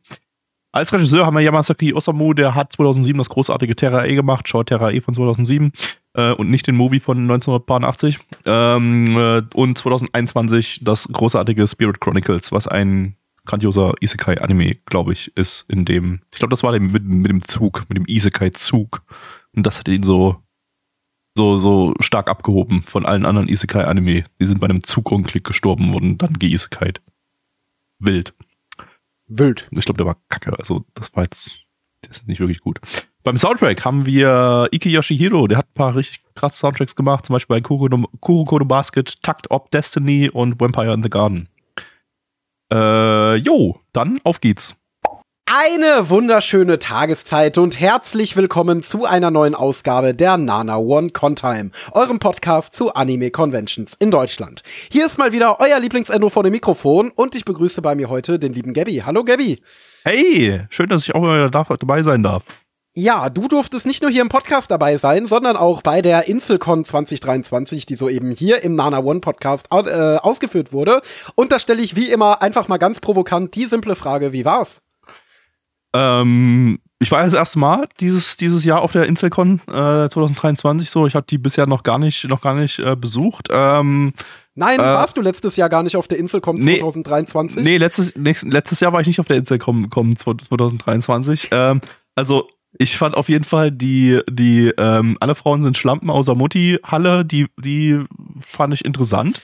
Ähm, ich habe dann jetzt nicht unbedingt zustimmen können, so den, den ja, den, den, den Ständen da, was da so verbreitet wurde. Ähm, ein bisschen zu viele Hakenkreuze waren es für mich, würde ich auch sagen. Äh, aber ich glaube, was ich so mitbekommen habe vom Feedback, was so auf Twitter abging und so, es war auf jeden Fall, es waren weniger SS-Ruhen als das Jahr davor. Ähm, und die Leute waren ziemlich happy, dass es äh, Alkohol, dass Alkohol ausgeschenkt wurde, auch außerhalb der 18 Plus Area. Alles klar. Ja, hat mich sehr gefreut, dass du deine Erfahrungen hier teilen konntest. Ich würde sagen, wir sehen uns in einer Woche zur nächsten Nana One Contime wieder und äh, gehen jetzt rüber zu unserem zweiten Programm und zwar dem Nana One Anime Podcast. Da haben wir gerade nämlich einen wunderbaren Anime geschaut und zwar Shin Megami Tensei und Gabby wird euch jetzt zusammenfassen, worum es ging. Ja, der Adolf, der ist ein kleiner Incel, der hat, ähm, der denkt, er wäre Accelerator aus Raildex und hat sich deshalb die Haare weiß gefärbt und ähm, macht aber keinen ähm, und deshalb äh, kann ihn keiner ernst nehmen als Accelerator und deshalb hat er sich entschieden, okay, ich werde jetzt zum Incel und finde Frauen doof. Und äh, er hat allerdings ein Problem. Alle Frauen finden ihn ultra scharf und wollen seinen Cock haben, aber er hat sich ja dazu entschieden, ja, ich werde Incel. Also ähm, lernt er das Hacken über C-Code, ähm, das er programmiert und hackt sich in die Dämonenwelt rein, ähm, zusammen mit äh, Magnetiten, einer, einer Substanz, äh, die, mit der er Dämonen kontrollieren kann, die er hackt. Er hackt sich dann in die Dämonen rein und äh, entscheidet sich, ja, um meine Inselhaftigkeit am Leben zu erhalten, hack ich die Dämonen so, dass sie in die Frauen reinschwirren, die meinen Cock wollen und mach sie einfach lesbisch. Und dadurch ähm, hackt er quasi Yuri in die, in die Frauen rein. Und ähm, die gehorchen ihm dann und machen halt Yuri miteinander. Und er bewahrt seine Jungfräulichkeit erfolgreich. Ähm, das der Einzige, der ihn davon abhalten kann, ähm, weiter äh, Incel zu bleiben, ist äh, sein alter Kindergarten-Schulfreund äh, Kalle und Kalle sagt, okay, Digga, jetzt reicht's. Und was dann passiert, das würde euch den Panzer vom Rücken wehen. Ja, Mann. ChatGPT würde glauben, dass das ein legitimes Sprichwort im östlichen Ruhrgebiet ist, wenn ich es ihm erzählen würde. Ja, ne? So wie mit allen merkwürdigen Sprichworten aus dem östlichen Ruhrgebiet, bei denen er mir zustimmt, dass sie existieren. Wie zum Beispiel, ja, da wird die Kröte bis zum Piratenschiff geritten. Das habe ich mir aber gerade sogar nicht mal ausgedacht. Es gibt so kleine, äh, es gibt in WoW gibt es so ein, so ein Volk, das die Totolaner, das sind so kleine Schildkröten und äh, die sind alle sehr, sehr alt und, und haben ganz viel äh, Wissen und äh, wenn du die ansprichst, so, dann sagen die manchmal so Sachen wie, ich könnte dir Geschichten erzählen, da würde dir der Panzer vom Rücken fliegen. Och, sehr schön. Ja. Noch ein bisschen WoW-Referenz hier. Ja, ne? Wie schon ein ja. WoW-Lore hier reingebracht. Wie war Shin Megami Tensei? Also ich muss sagen, ich habe mit Shin Megami Tensei, das können wir ja vielleicht auch noch mal kurz klären, das Vorwissen, ähm, bis jetzt noch keinerlei Kontakt gehabt. Ich habe äh, die Filme zu Persona 3 gesehen, komplett, was ja ein Shin Megami Tensei Spin-off ist. Ähm, ich habe die erste Folge von Persona 5 gesehen, von dem Anime. Und sonst habe ich zu dem ganzen, dieser ganzen Domäne überhaupt gar keinen Kontakt gehabt. Ähm, ich muss sagen, es hat mich jetzt so ein bisschen an Persona erinnert, an Persona 3, weil da ging es auch darum, dass sie, also es, es war ein Schulsetting. Ähm, das hat mich erstmal überrascht, weil Schulsetting hat man in normalen Videospielen, die keine Visual Novels sind, ja tatsächlich nicht so häufig. Ähm, genau, das hat mich damals schon in Persona überrascht und das war hier jetzt letztendlich auch wieder. Ähm, ja, es ging also es hat euch Gabby ja eigentlich schon gerade zusammengefasst, worum es ging. Also es ging ja um, im weitesten Sinne um Leute, die irgendwie Superkräfte haben. Äh, und es war in dem Sinne Urban Fantasy. Es war sogar eine relativ, ja gut, jetzt keine so klassische Urban Fantasy Geschichte, weil unser quasi Antagonist, Protagonist, whatever, ja schon die Fähigkeiten hatte. Normalerweise folgen Urban Fantasy Geschichten ja immer einem Charakter, der irgendwie in dieses, in diese, diese urbane Untergrund-Fantasy-Welt mehr oder weniger reinstolpert und dann nach und nach die Geheimnisse dieser äh, Untergrund-Society rausfindet. Das hatten wir hier in dem Sinne nicht. Ähm, ja, das ist aber auch so ziemlich das Einzige, was ich beachtenswert fand. Ansonsten war es halt so ein bisschen wie viele dieser zweiteiligen gritty Szenen in Anführungszeichen OVAs, auch so ein bisschen wie das Ding, das wir davor hatten. Also es gab nur, dass man ähm, dem hier so ja, genau, folgen konnte. Folgen. Die Story war bloß nicht interessant. Nee, die war relativ uninteressant. Also, keine ja. Ahnung, es war halt, es war halt für das, was es ist, okay. Also ich glaube, wenn man so Dark Genre-Kino sucht, was man sich kurz mal in Form von so zwei OVAs runtergönnen kann, dann ist das schon ganz in Ordnung. Ähm, es war halt äh, einfach nur nicht so spaßig. Es ging halt letztendlich um diesen Typen, der da versucht, äh, der, der diese Mädchen manipuliert hat und damit versucht, irgendwie Unruhe zu stiften und dann um die anderen Kerle, die ihm dann aufs Fressbrett gegeben haben und die Mädchen befreit haben. Und das ist letztendlich, was in dieser Folge passiert ist. Und ähm, das ist halt einfach ja, basic. Also die Charaktere haben halt auch nicht sonderlich viele Nuancen. Die Mädchen sind alles irgendwelche niedlichen Dummchen. Er ist halt der Hyperinsel, der super manipulativ ist und äh, Er ist literarisch Ayano Koji aus Classroom of the Elite. Assassination literarisch Classroom. aus Assassination Classroom. Er ist genau. literarisch genau. ich. Ja, und äh, der sowieso den absoluten Durchblick hat und so weiter und so fort. Und ähm, ja, das war halt einfach nicht sonderlich ansprechend irgendwie auf einer Plot-Ebene, weil irgendwie nicht so viel Spannendes passiert ist. Es war, wie gesagt, ganz unterhaltsam, weil es halt nun mal diese gritty dark Elemente hatte. Es hatte zum Beispiel auch eine relativ starke äh, Fanservice-Szene in der Mitte mit legitim Yuri-Sex. Ähm, aber ansonsten war es das halt nicht. Und das ist ja ein relativ häufiges Problem von so Videospieladaptionen, dass Videospiele ja nun mal oft nicht so viel Wert auf Story legen, weil sie halt mehr Wert auf das Gameplay legen. Und ich kann mir vorstellen, dass das hier so ein ähnlicher Fall ist, wo das vielleicht Spaß macht, wenn du diese Story in Videospielform durchspielst und dann nach und nach da so die Geheimnisse der Welt und die Welt erkundest. Ich weiß jetzt ehrlich gesagt nicht, was Shin Megami Tensei überhaupt für ein Spiel ist, also für ein Genre. Ähm, aber ich kann mir auf jeden Fall vorstellen, dass das dann deutlich unterhaltsamer ist, als das jetzt in Form von so einem Anime zu sehen. Wobei das ja, glaube ich, der Manga ist, der eine Original Story erzählt, oder? Ha. Also ist es vielleicht einfach kein äh. sonderlich gut geschriebener Manga. Das kann natürlich auch sein. Der, ja, der Manga erzählt eine Original Story, wo teilweise die äh, Charaktere teilweise aus der, aus der Spielereihe stammen. Aber in erster Linie ist es eine, ist es eine eigenständige Geschichte, die nicht auf die, die kein Spiel adaptiert. Ähm, kann natürlich trotzdem sein, dass man hier ein bisschen mehr rausholt, wenn man die, das Spiel gespielt hat oder eines der Spiele gespielt hat. Ähm, welches genau, weiß ich jetzt auch nicht, aber vielleicht auch alle. Ähm, aber ja, also, also ähm, was ich so von der 87er Megami Tensei Adaption äh, mitgenommen hatte, äh, das war ja eine, eine einteilige OVA, die nur eben äh, 45 Minuten lang war. Ähm, die fand ich aber deutlich stabiler. Die hatte einfach eine in sich geschlossene Geschichte erzählt in, der, in, in dem, was es war. Und äh, die war auch ein bisschen zugänglicher, würde ich mal sagen. Aber ich habe, aber, aber, also da hatte ich jetzt nicht das Gefühl, dass man irgendwie die Charaktere aus den Spielen oder so kennen muss. Das hat eigenständig sehr gut funktioniert. Es ist wahrscheinlich auch hier der Fall. Ich glaube, das ist hier, ja, ich, ich, ich glaube, hier ist einfach die Geschichte an sich nicht besonders interessant. Also ich hatte jetzt nicht das Gefühl, dass mir irgendwas fehlt an Informationen aus der Geschichte. Höchstens eben zu den Hauptcharakteren, so woher sie ihre Kräfte haben und so weiter und warum sie die Kräfte haben und so. Und aber, aber äh, ich glaube, das ist hier in der Geschichte zweitrangig und ist vermutlich nicht mal irgendwo groß erklärt. Ähm, mhm. Vielleicht irgendwo in einem Lore-Dump oder so an irgendeiner Stelle. Ähm, ich glaube, es ist einfach, das ist, es ist einfach, einfach von diesen Mega Tensei-Adaptionen hier dann doch der, der Schwächere während man die 87er OVA ganz okayisch empfehlen kann. Wir haben da irgendwie durchweg eine 5 gegeben. Ähm, muss ich bei dem Ding hier sagen, ja, es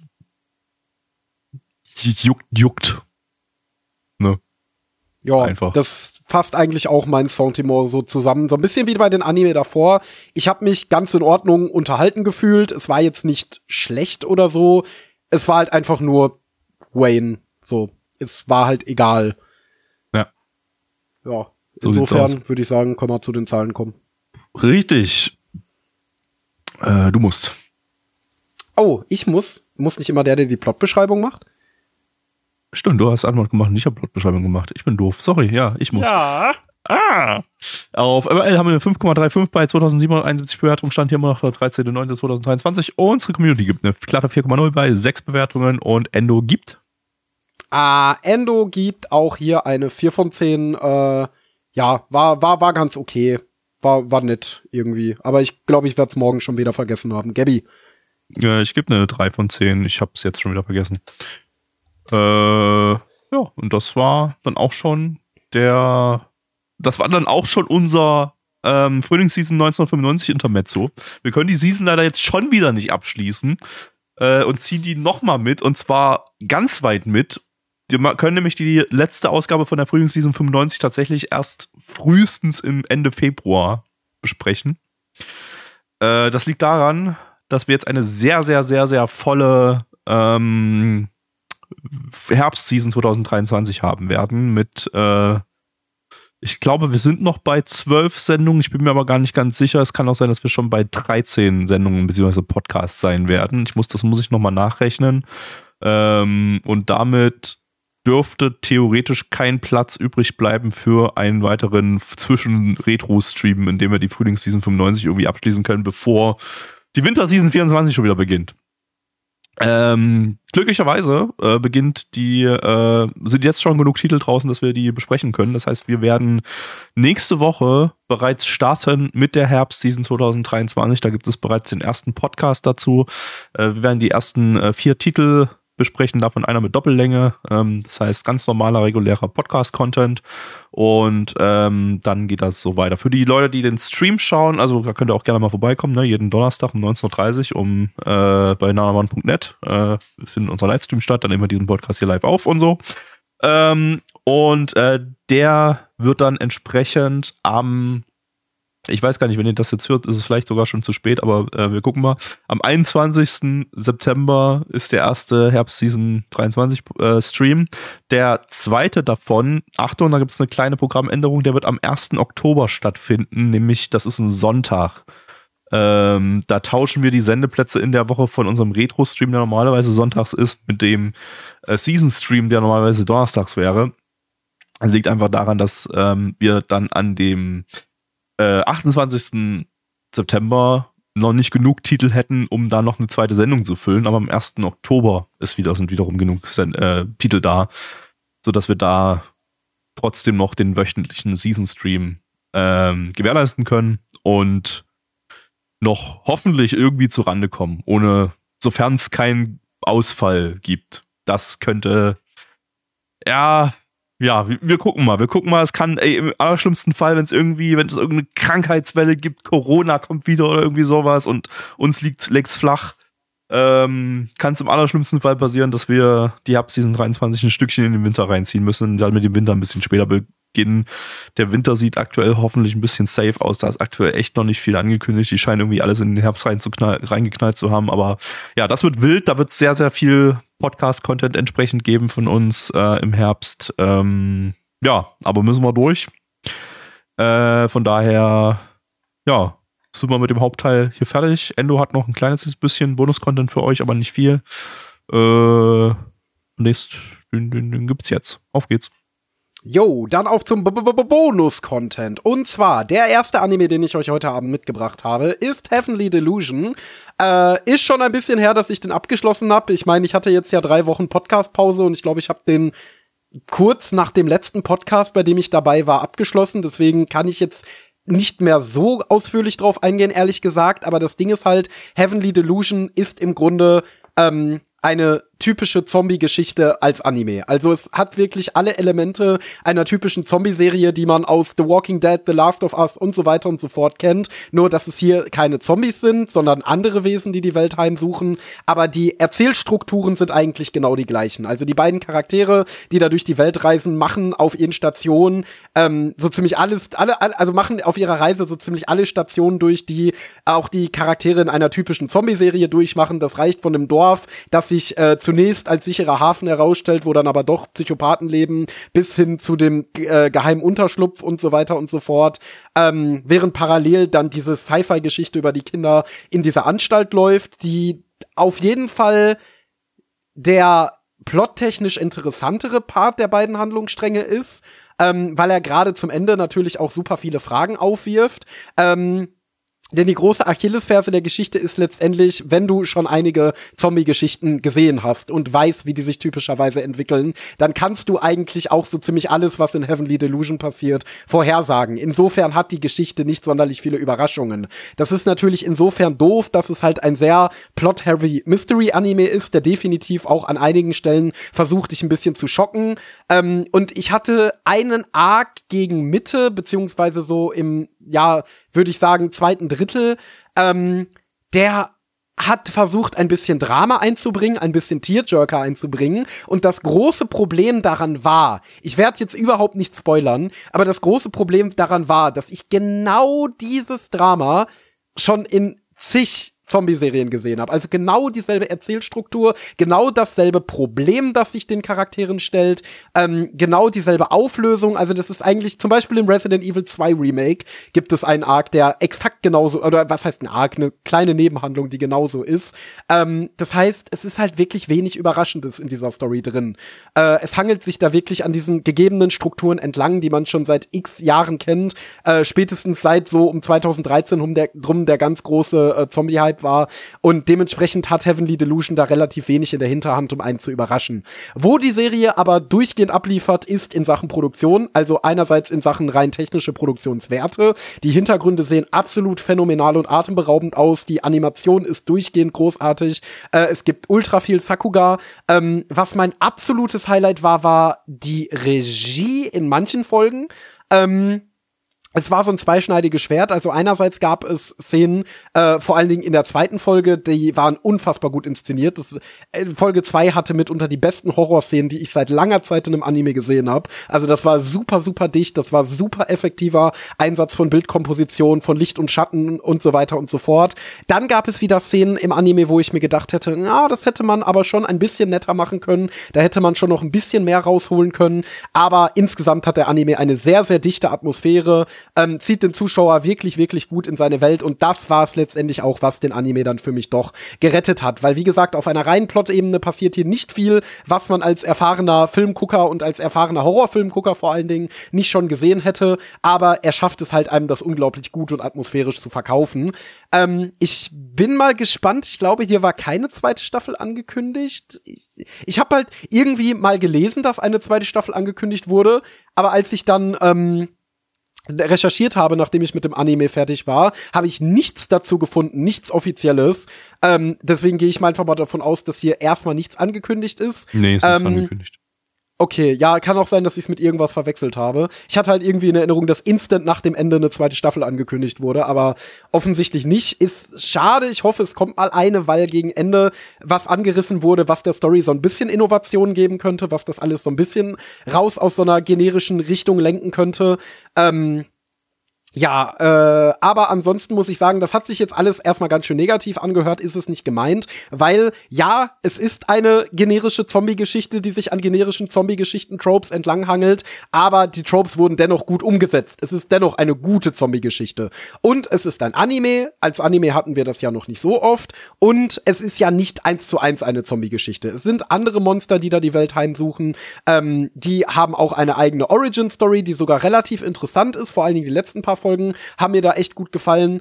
Ähm, aber ja, wie gesagt, ähm, es hat mich dadurch durchgehend ziemlich gut unterhalten. Die Charaktere sind super sympathisch, also die Dynamik zwischen den beiden Hauptcharakteren ist absolut unglaublich gut, äh, total effektiv. Ich mag es auch sehr, wie das Thema Gender äh, und Genderrollen in einem Anime angegangen wird. Auch da will ich nicht spoilern, da müsst ihr äh, selber dann mal reinschauen. Was ich euch auf jeden Fall empfehlen würde, denn Heavenly Delusion ist eine wirklich gute Serie. Ich habe mir ja sehr große Hoffnung gemacht, dass das wieder ein absoluter Banger-Highlight-Anime werden könnte. Das war es meiner Meinung nach in der Form nicht, aber es war nicht nichtsdestotrotz ein unglaublich guter Survival, Mystery, äh, äh, äh, Action, Drama-Anime, der trotzdem mega gut unterhalten kann, der sehr stilsicher inszeniert ist, der großartig technisch umgesetzt ist und dementsprechend würde ich sagen, es lohnt sich trotzdem da mal reinzuschauen. Vor allen Dingen, wenn ihr vielleicht länger nicht mehr so eine klassische Zombie-Serie gesehen habt oder so. Der Hype ist jetzt ja schon seit einer ganzen Weile vorbei. Gut, jetzt kam The Last of Us, was wieder relativ erfolgreich war als Serie. Aber egal, auf jeden Fall kann ich euch sagen, guckt euch, schaut da auf jeden Fall mal rein. Ihr macht da nichts falsch mit. Ich gebe eine 8 von 10. Ähm, war trotzdem echt ein schönes Ding. Ja. Ähm, dann kommen wir zum zweiten Anime, den ich euch mitgebracht habe, und zwar The Eminence in Shadow. Den habe ich mir jetzt mittlerweile auch mal angesehen. Ähm, ja, und ich muss sagen, ich hätte es nicht gedacht, aber ich gehe tatsächlich von meiner Auffassung ein bisschen in Richtung Team Gabby, der den Anime ja damals durchwachsen fand. Ähm, und ich glaube, ich finde ihn auch nicht so stark aus genau denselben Gründen. Und zwar war die erste Folge ja wirklich pures Edgelord-Shitposting. Also das hat ja quasi so typische ähm, ja so typische äh, Self-Insert Edgelord Light Novel Tropes genommen und sie total überhöht, überzeichnet. Äh, und der Plot dieser Geschichte ist ja im Grunde, äh, den habt ihr euch jetzt glaube ich schon 20 Mal angehört hier im Podcast, aber ich umreiße es noch mal, wie ich es wahrgenommen habe. Und zwar der Hauptcharakter äh, spielt halt die ganze Zeit seine Chunibyo-Fantasien und bemerkt und denkt, alle anderen spielen bei seinen Fantasien mit und bemerkt gar nicht, dass diese Fantasien wahr sind und es wirklich eine Weltverschwörung gibt und seine äh, Organisation, bei der er denkt, ey, das ist ja voll nett, dass diese ganzen Leute hier mit mir meine Fantasien durchspielen, aber wir wissen ja alle, dass das nur gespielt ist, äh, dass die legitim ist und dass sie wirklich dagegen kämpft. Und das ist auch eine nice Prämisse und da kann man auch echt nice Shitposting draus machen und das hat man auch gemacht stellenweise. Ähm, aber mir waren die Edge-Momente einfach ein bisschen zu selten, weil das Problem ist, dass der Anime sich, glaube ich, schon als Trash versteht und dass er, glaube ich, schon eine witzige Geschichte erzählen will. Und die eigentliche Geschichte ist auch sehr nett. Nur hatte ich damit zwei Probleme. Also, also, also die, die, die Comedy-Prämisse der Geschichte ist nett. Äh, ich hatte damit zwei Probleme und zwar ein, erstens war mir das Pacing ein bisschen zu langsam. Ähm, das heißt, die dummen Edgelord-Momente kamen für mich nicht schnell genug. Die Dichte war für mich nicht groß genug. Du hattest vielleicht einmal alle zwei folgenden Moment, der wieder so richtig schön bescheuert dumm war, wieder so komplett überhöhte dämliche Self-Insert Kiriton-Fantasien. Ähm, aber daneben, und das ist mein zweiter Punkt, hattest du eben auch noch einen Plot. Der, die Geschichte stand sich so ein bisschen dadurch selber im Weg, dass sie versucht hat, tatsächlich eine Handlung zu erzählen. Und diese Handlung war halt leider doch eine ziemlich generische 0815 Isekai-Geschichte um irgendein Thronfolgestreit. Und oh ja, die Prinzessin will jetzt auf den Thron, aber da ist der äh, äh, Verwandte, der irgendwie neidisch auf ihre Thronfolge ist und ihr die jetzt abluchsen will. Und oh Gott, die arme Prinzessin und dann wird sie gejagt und so weiter und so fort. Und das war halt nicht komödiantisch überhöht, dieser Erzählstrang, sondern relativ ernst vorgetragen. Aber wie gesagt, in seiner Struktur eben auch ziemlich 0815. Da war einfach nichts drin, was das irgendwie von jedem x-beliebigen anderen Isekai-Anime abgeho äh, abgehoben hat. Der Hauptcharakter war super lustig und eigentlich immer, wenn der die Bühne betreten hat, ist irgendwas Witziges passiert. Aber gerade in der zweiten Hälfte waren diese Momente einfach viel zu selten. Ähm, wie gesagt, ich finde die Story an sich und das, was sie machen will, eigentlich sehr nice. Ich finde, das ist in manchen Momenten auch sehr gut gelungen. Und wenn es gelungen ist, ist es ganz besonders gelungen. Dann war es wirklich unglaublich lustig. Ähm, der ganze Anime war auch großartig umgesetzt. Also ich fand den optisch sehr, sehr schön eigentlich. Ich fand die Inszenierung durchgehend super. Das war auch das, was die langweiligen Passagen so ein bisschen über Wasser gehalten hat, dass sie halt nun mal sehr, sehr gut in Szene gesetzt waren. Aber das hat es für mich dann letztendlich nicht rausgerissen. Ich muss sagen, ich kann den Anime nicht so hypen, wie in manch einer hype. Ich hatte trotzdem meinen Spaß damit, das auf jeden Fall. Ähm, ich werde mir auch die zweite Staffel angucken, wenn sie dann irgendwann mal kommt. Und wie gesagt, grundsätzlich finde ich den Anime sympathisch. Äh, ich mag, was er machen will. Ich mag, wie das in manchen Momenten funktioniert hat. Es hat halt nur, wie gesagt, für mich viel zu selten funktioniert. Deswegen gebe ich hier eine 6 von 10. Ähm, tja, war nett, aber leider doch nicht der, das Comedy Gold, das ich mir erwartet habe. Äh, dafür hätte man meiner Meinung nach dieselbe, denselben Plot in der Hälfte der Folgen erzählen müssen wenn man das, was man in der ersten Staffel erzählt hat, jetzt in zwölf Folgen erzählt hätte ähm, und sich dabei mehr auf die Bullshit-Momente konzentriert hätte und die Dichte an Bullshit-Momenten höher gewesen wäre, dann hätte der für mich als Trash unglaublich gut funktioniert. So hat er mich doch stellenweise ein bisschen gelangweilt. Ja, und damit beende ich mein Solo äh, Bonus-Content. Das klingt ja von der Kritik her sehr ähnlich von dem, was ich gesagt habe. Das heißt, das Ergebnis ist, du hast den Anime nicht verstanden. Genauso wenig wie Verdammt. ich. Verdammt. Tja, wir sind ja. halt total dumm. Wir sind der wir Podcast sind der dummen Menschen. Und weißt du, was wir auch sind? Wobei. Wir sind ganz schön, ganz schön durch. Ja, durch sind wir auch. Das ist nämlich mit unserem Podcast hier live aus der Rainer Winkler Halle in Nürnberg. Yeah, wir woo. bedanken uns bei allen, die hier zu uns gekommen sind. Vielen lieben Dank, dass ihr uns zugeschaut habt heute Abend. Äh, danke auch nochmal an die Stadt Nürnberg, die uns so schön empfangen hat. Und danke, Nürnberg. den Namensgeber, unseren Sponsor Rainer Winkler, der uns heute erlaubt hat, hier unser Set in der Halle aufzunehmen. Wir haben leider vergessen, Kameras aufzubauen, deswegen könnt ihr uns nur hören, aber nicht sehen. Vielleicht holen wir das beim nächsten Mal ja nach. Ähm, das nächste Mal hören könnt ihr uns, wenn der neue Podcast rauskommt. Alternativ könnt ihr natürlich auch nächsten Donnerstag um 19.30 Uhr auf nanaone.net slash Livestream einschalten finden und uns dabei zuschauen, wie wir in die neue Season starten und mit uns gemeinsam mal abchecken, was da so geht in Anime. Ansonsten Sonntag 20 Uhr läuft der Retro-Stream, falls ihr Lust auf noch mehr alten Shit habt, falls ihr noch nicht so schnell zurück in die äh, depressive Neuzeit wollt, sondern lieber in den schönen romantischen 90ern schwelgen. Worin ihr auch schwelgen könnt, sind die Erinnerungen an die diesjährige Konichi in der neuen Ausgabe der Nana One Contime. Da habe ich mir nämlich wieder mal ein paar nette Gäste rangeholt, um über die Koni erste Konichi in Wiesbaden zu reden und ob sie sich von der Konichi in Kassel unterscheidet, was so die Pros und Cons sind. Also wenn ihr euch für Anime-Cons interessiert, dann solltet ihr sowieso mal in die Contime ranhören, aber noch viel, viel mehr, wenn ihr etwas über diese historische Konichi erfahren wollt. Und äh, ja, ansonsten könnt ihr Blackie auf Twitter folgen, at Black Templar, könnt ihr mir auf Twitter folgen, at Endor Electro und und ansonsten gebe ich jetzt an Gabby ab, der jetzt an Mitch abgeben wird. Genau, denn wir haben noch zur großen Abschluss äh, unserer, zum großen Abschluss unserer Feier hier, unserer großen Sendung im, äh, in der Rainer Winkler Arena in Nürnberg noch eine Wette. Denn Mitch wettet, dass er es schafft, die gesamte Podcast-Abmoderation aufzusagen, während er auf einem Einrad mit Augenbinde über die Bühne fährt, kreuz der Quere, seine Richtung alle nach jedem Wort ändert und er wettet, dass er dabei ohne Probleme die Ansage aufsagt, ohne vom, von der Bühne ins Publikum zu stürzen. Top, die Wette gilt.